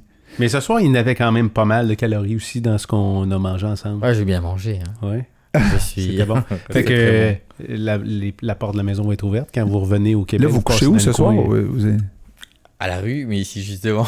Pour vrai? Là, il Ouais. faudrait appeler Martin Charon. Oui, hein? Lui- envoyer un message. Fait que peut-être euh, Martin. Pour juste aver- avertir que... Ben, qu'il avertisse ses collègues. Ben là, il nous entend pas, on n'est pas non, là. je le sais, mais je, je, je m'adresse pas à lui personnellement. Je m'adresse à toi. Tu Ok, enverras un message tantôt, un texto. Pour avertir que... Ben, il dit qu'il avertisse peut-être ses amis de, de, du, Ouais, mais là, il est tard pour l'avertir. Il est 11h10, Ouais, on va y envoyer un messenger. On va y envoyer un Il messenger. checkera pas ça à cette heure-là. Il je est déjà couché. un messenger. On va, on- ça, ça va bien se passer. Oh, je ne m'inquiète pas. Ouais. On, a, on a déjà eu contact avec euh, certains policiers Ouais. québécois. Ils sont vraiment super disponibles. donc- S'ils viennent cogner à votre porte cette nuit, vous leur direz c'est euh, c'est les Québécois en face qui nous ont dit euh, qu'ils se portaient garant du stationnement Ah ouais. ici, fait qu'ils viendront cogner à notre Puis porte. qu'on est amis avec Martin Charon. C'est ça. Puis Eric Huard. C'est ça. Le. Ouais, peut-être. Peut-être qu'ils vont, peut-être qu'ils vont, quand ils vont les appeler, ils vont dire non, non, on les connaît pas, ces gars-là, finalement. Mais euh, là, Charlotte, elle revient pas, fait qu'elle est occupée avec les enfants, puis c'est bien correct aussi, mais on a eu la chance de la voir, c'est déjà super. Oui. Euh, merci. Merci plaisir. beaucoup d'être venu euh, ici. Puis euh, moi, je, je- je- j'aimerais ça qu'on garde contact, là, qu'on puisse, euh, si tu as des questions à me poser sur des trucs à Montréal ou des n'importe quoi, appelez-nous quand ça vous, quand ça vous plaît. Puis, non, puis toi puis moi, Sébastien, quand même, avec notre autre business, on a notre autre business, notre business, on a des, des contacts un peu partout au Canada. Fait que Ouais. si jamais ouais, on peut vous mettre en contact avec du en- monde, Ouais, du monde, le fun. Ah ben ouais, Un peu partout au Canada, de, Appelez. de l'Est à l'Ouest. même aux États-Unis. Même, oui, c'est vrai, même aux États-Unis. Même aux États-Unis. Oui, oui, on pourrait peut-être. euh, Ah, on cherche toujours des rencontres, donc euh, Ouais, oui. ça c'est la, la première chose. Des rencontres, c'est les plus belles choses qu'on puisse faire. Quelqu'un qui veut vous rencontrer, quelqu'un qui veut vous inviter, il fait quoi? Il va sur Facebook, sur Messenger? Facebook, Messenger, Insta, euh, YouTube, on voit tous les messages, on répond à tout le monde. Ok. Et, euh, et puis euh, c'est comme ça qu'on fait. mais Messenger, c'est le plus courant, euh, bien sûr, ouais. Et puis euh, on fixe rendez-vous dans la mesure du possible. Donc euh, on a bien fait euh, la Gaspésie, tout le détour. Ouais, Voilà, on n'a vraiment pas regretté. La rencontre était magnifique Ouais. et le paysage avec. Donc, tout à fait. Je te, je te félicite. Je, féli- je- je félicite votre famille. hein. Je, je te félicite. Je te souhaite une belle santé. Je trouve que tu es, un, t'es, t'es- t'es- t'es quelqu'un qui a, qui a du guts, qui a, qui a- qui a des, qui a- qui a des, qui a du, qui a du- des, des, des couilles. des grosses. Ouais, euh, mais euh, c'est, un beau message que tu passes aux gens de, de, tu sais, de, pousser, euh, de pousser nos rêves, euh, puis de, d'essayer des choses. Ça aurait pu ne pas fonctionner. Ça aurait pu euh, peut-être euh, vous décourager, même après un mois, deux mois, peut-être vous dites euh, on a fait une erreur, puis on revient, puis euh, whatever. Mais euh, je pense que vous étiez excessivement motivé. Puis je pense que ce qui vous maintient dans cette motivation-là, c'est justement les rencontres que vous faites. euh, et euh, ben, tant mieux si vous avez trouvé le Québec euh, euh, vraiment cool parce que euh, je trouve, je, trouve ça, je trouve ça intéressant. Vous avez visité quand même pas mal de places, des places vraiment cool aussi. Puis que vous dites, c'est ici que euh, nos enfants et nous, on trouve que euh, on se verrait euh, vivre notre- en tout cas une partie de- du reste de votre vie. Ben moi, ça me touche. Là. Je veux dire, j'ai pas toi Dan, là, Oui, mais oui, c'est tout quand même. On a, on a vraiment bien, bien, on est vraiment tombé en amour du Québec.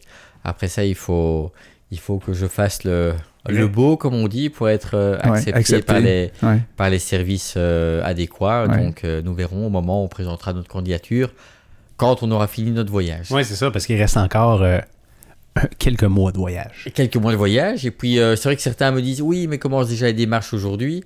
Euh, pourquoi pas? Donc, euh, ben, Moi, je vais vous inviter à la maison. On va faire un barbecue chez nous. Puis euh, Ouais, dépêche-toi Là, je- avant qu'ils partent, là. Là, je t'avoue effectivement que j'ai j'ai pris quelques renseignements. On m'a dit d'aller voir éventuellement un, un, un député Ouais. local, comment vous appelez ça, ou fédéral, un député qui Ben, provincial. provincial, oui, Ouais.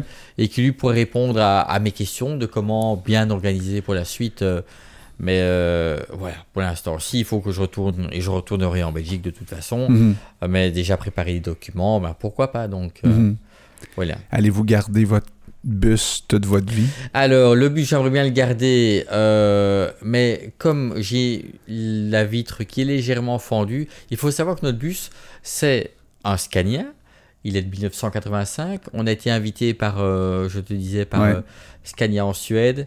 Et ils m'ont dit que c'était le dernier bus au monde comme celui-là, Donc, pièce, pièce unique. il faut prendre la valeur. Et donc, le problème, c'est que j'ai une fissure dans mon pare-brise. Puis là, il n'y a pas de Et pare-brise. que si je veux le- l'importer ici au Québec le jour où je m'installe au Québec par Ouais, exemple, ouais. je dois le faire passer à la L'inspection. euh, SAC. Ouais.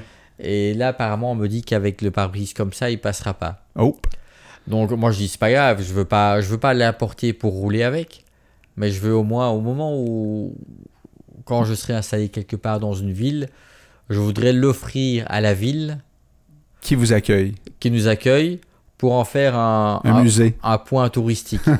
Donc voilà, un point, un attrait touristique. Euh, Mais ça doit, ça doit se trouver euh, quelqu'un qui fabrique une fenêtre. euh, alors euh, ça existe, ça existe, j'ai trouvé. L'usine se trouve en Finlande, Bon. euh, mais elle fabrique les pare-brises que par 5 exemplaires parce qu'il y en a plus en fait. Il faut, ils ont Ah ouais. encore le moule, donc ils doivent refabriquer et c'est maximum 5 exemplaires. Bon. Donc je dois en payer 5. Ouais, c'est ça. Et peut-être quelqu'un qui va écouter ça, qui va dire Moi, moi, leur en faire un. Un vitrier à quelque part. Donc voilà, et certains me disent qu'il est peut-être possible de le réparer en, en forant des trous, Ouais. etc. Mais Peut-être une, Là, il y a façon. des spécialistes qui doivent savoir dire comment ça se passe, mais c'est tout. Bref, euh, j'ai hâte de visiter ce beau véhicule. Et euh, bref, euh, encore une fois, merci. Euh, on va terminer ça là-dessus, euh, Dan. Euh, T'as-tu quelque chose, toi, que Non, tu veux moi, rajouter? Moi, je, moi, vous m'avez donné le goût de partir. je sais pas toi, C'est. Fleur qui va être contente. Oui, elle, elle, ça- elle, elle partirait n'importe quand. Euh, non, c'est inspirant. Puis je veux te remercier, toi et ta femme, d'être passé. N'importe quand vous voulez revenir, ou on se donne des nouvelles, on s'appelle, puis on se tient au courant, Bon, parce que vous avez une histoire qui est super inspirante. Oh, oui. Ouais.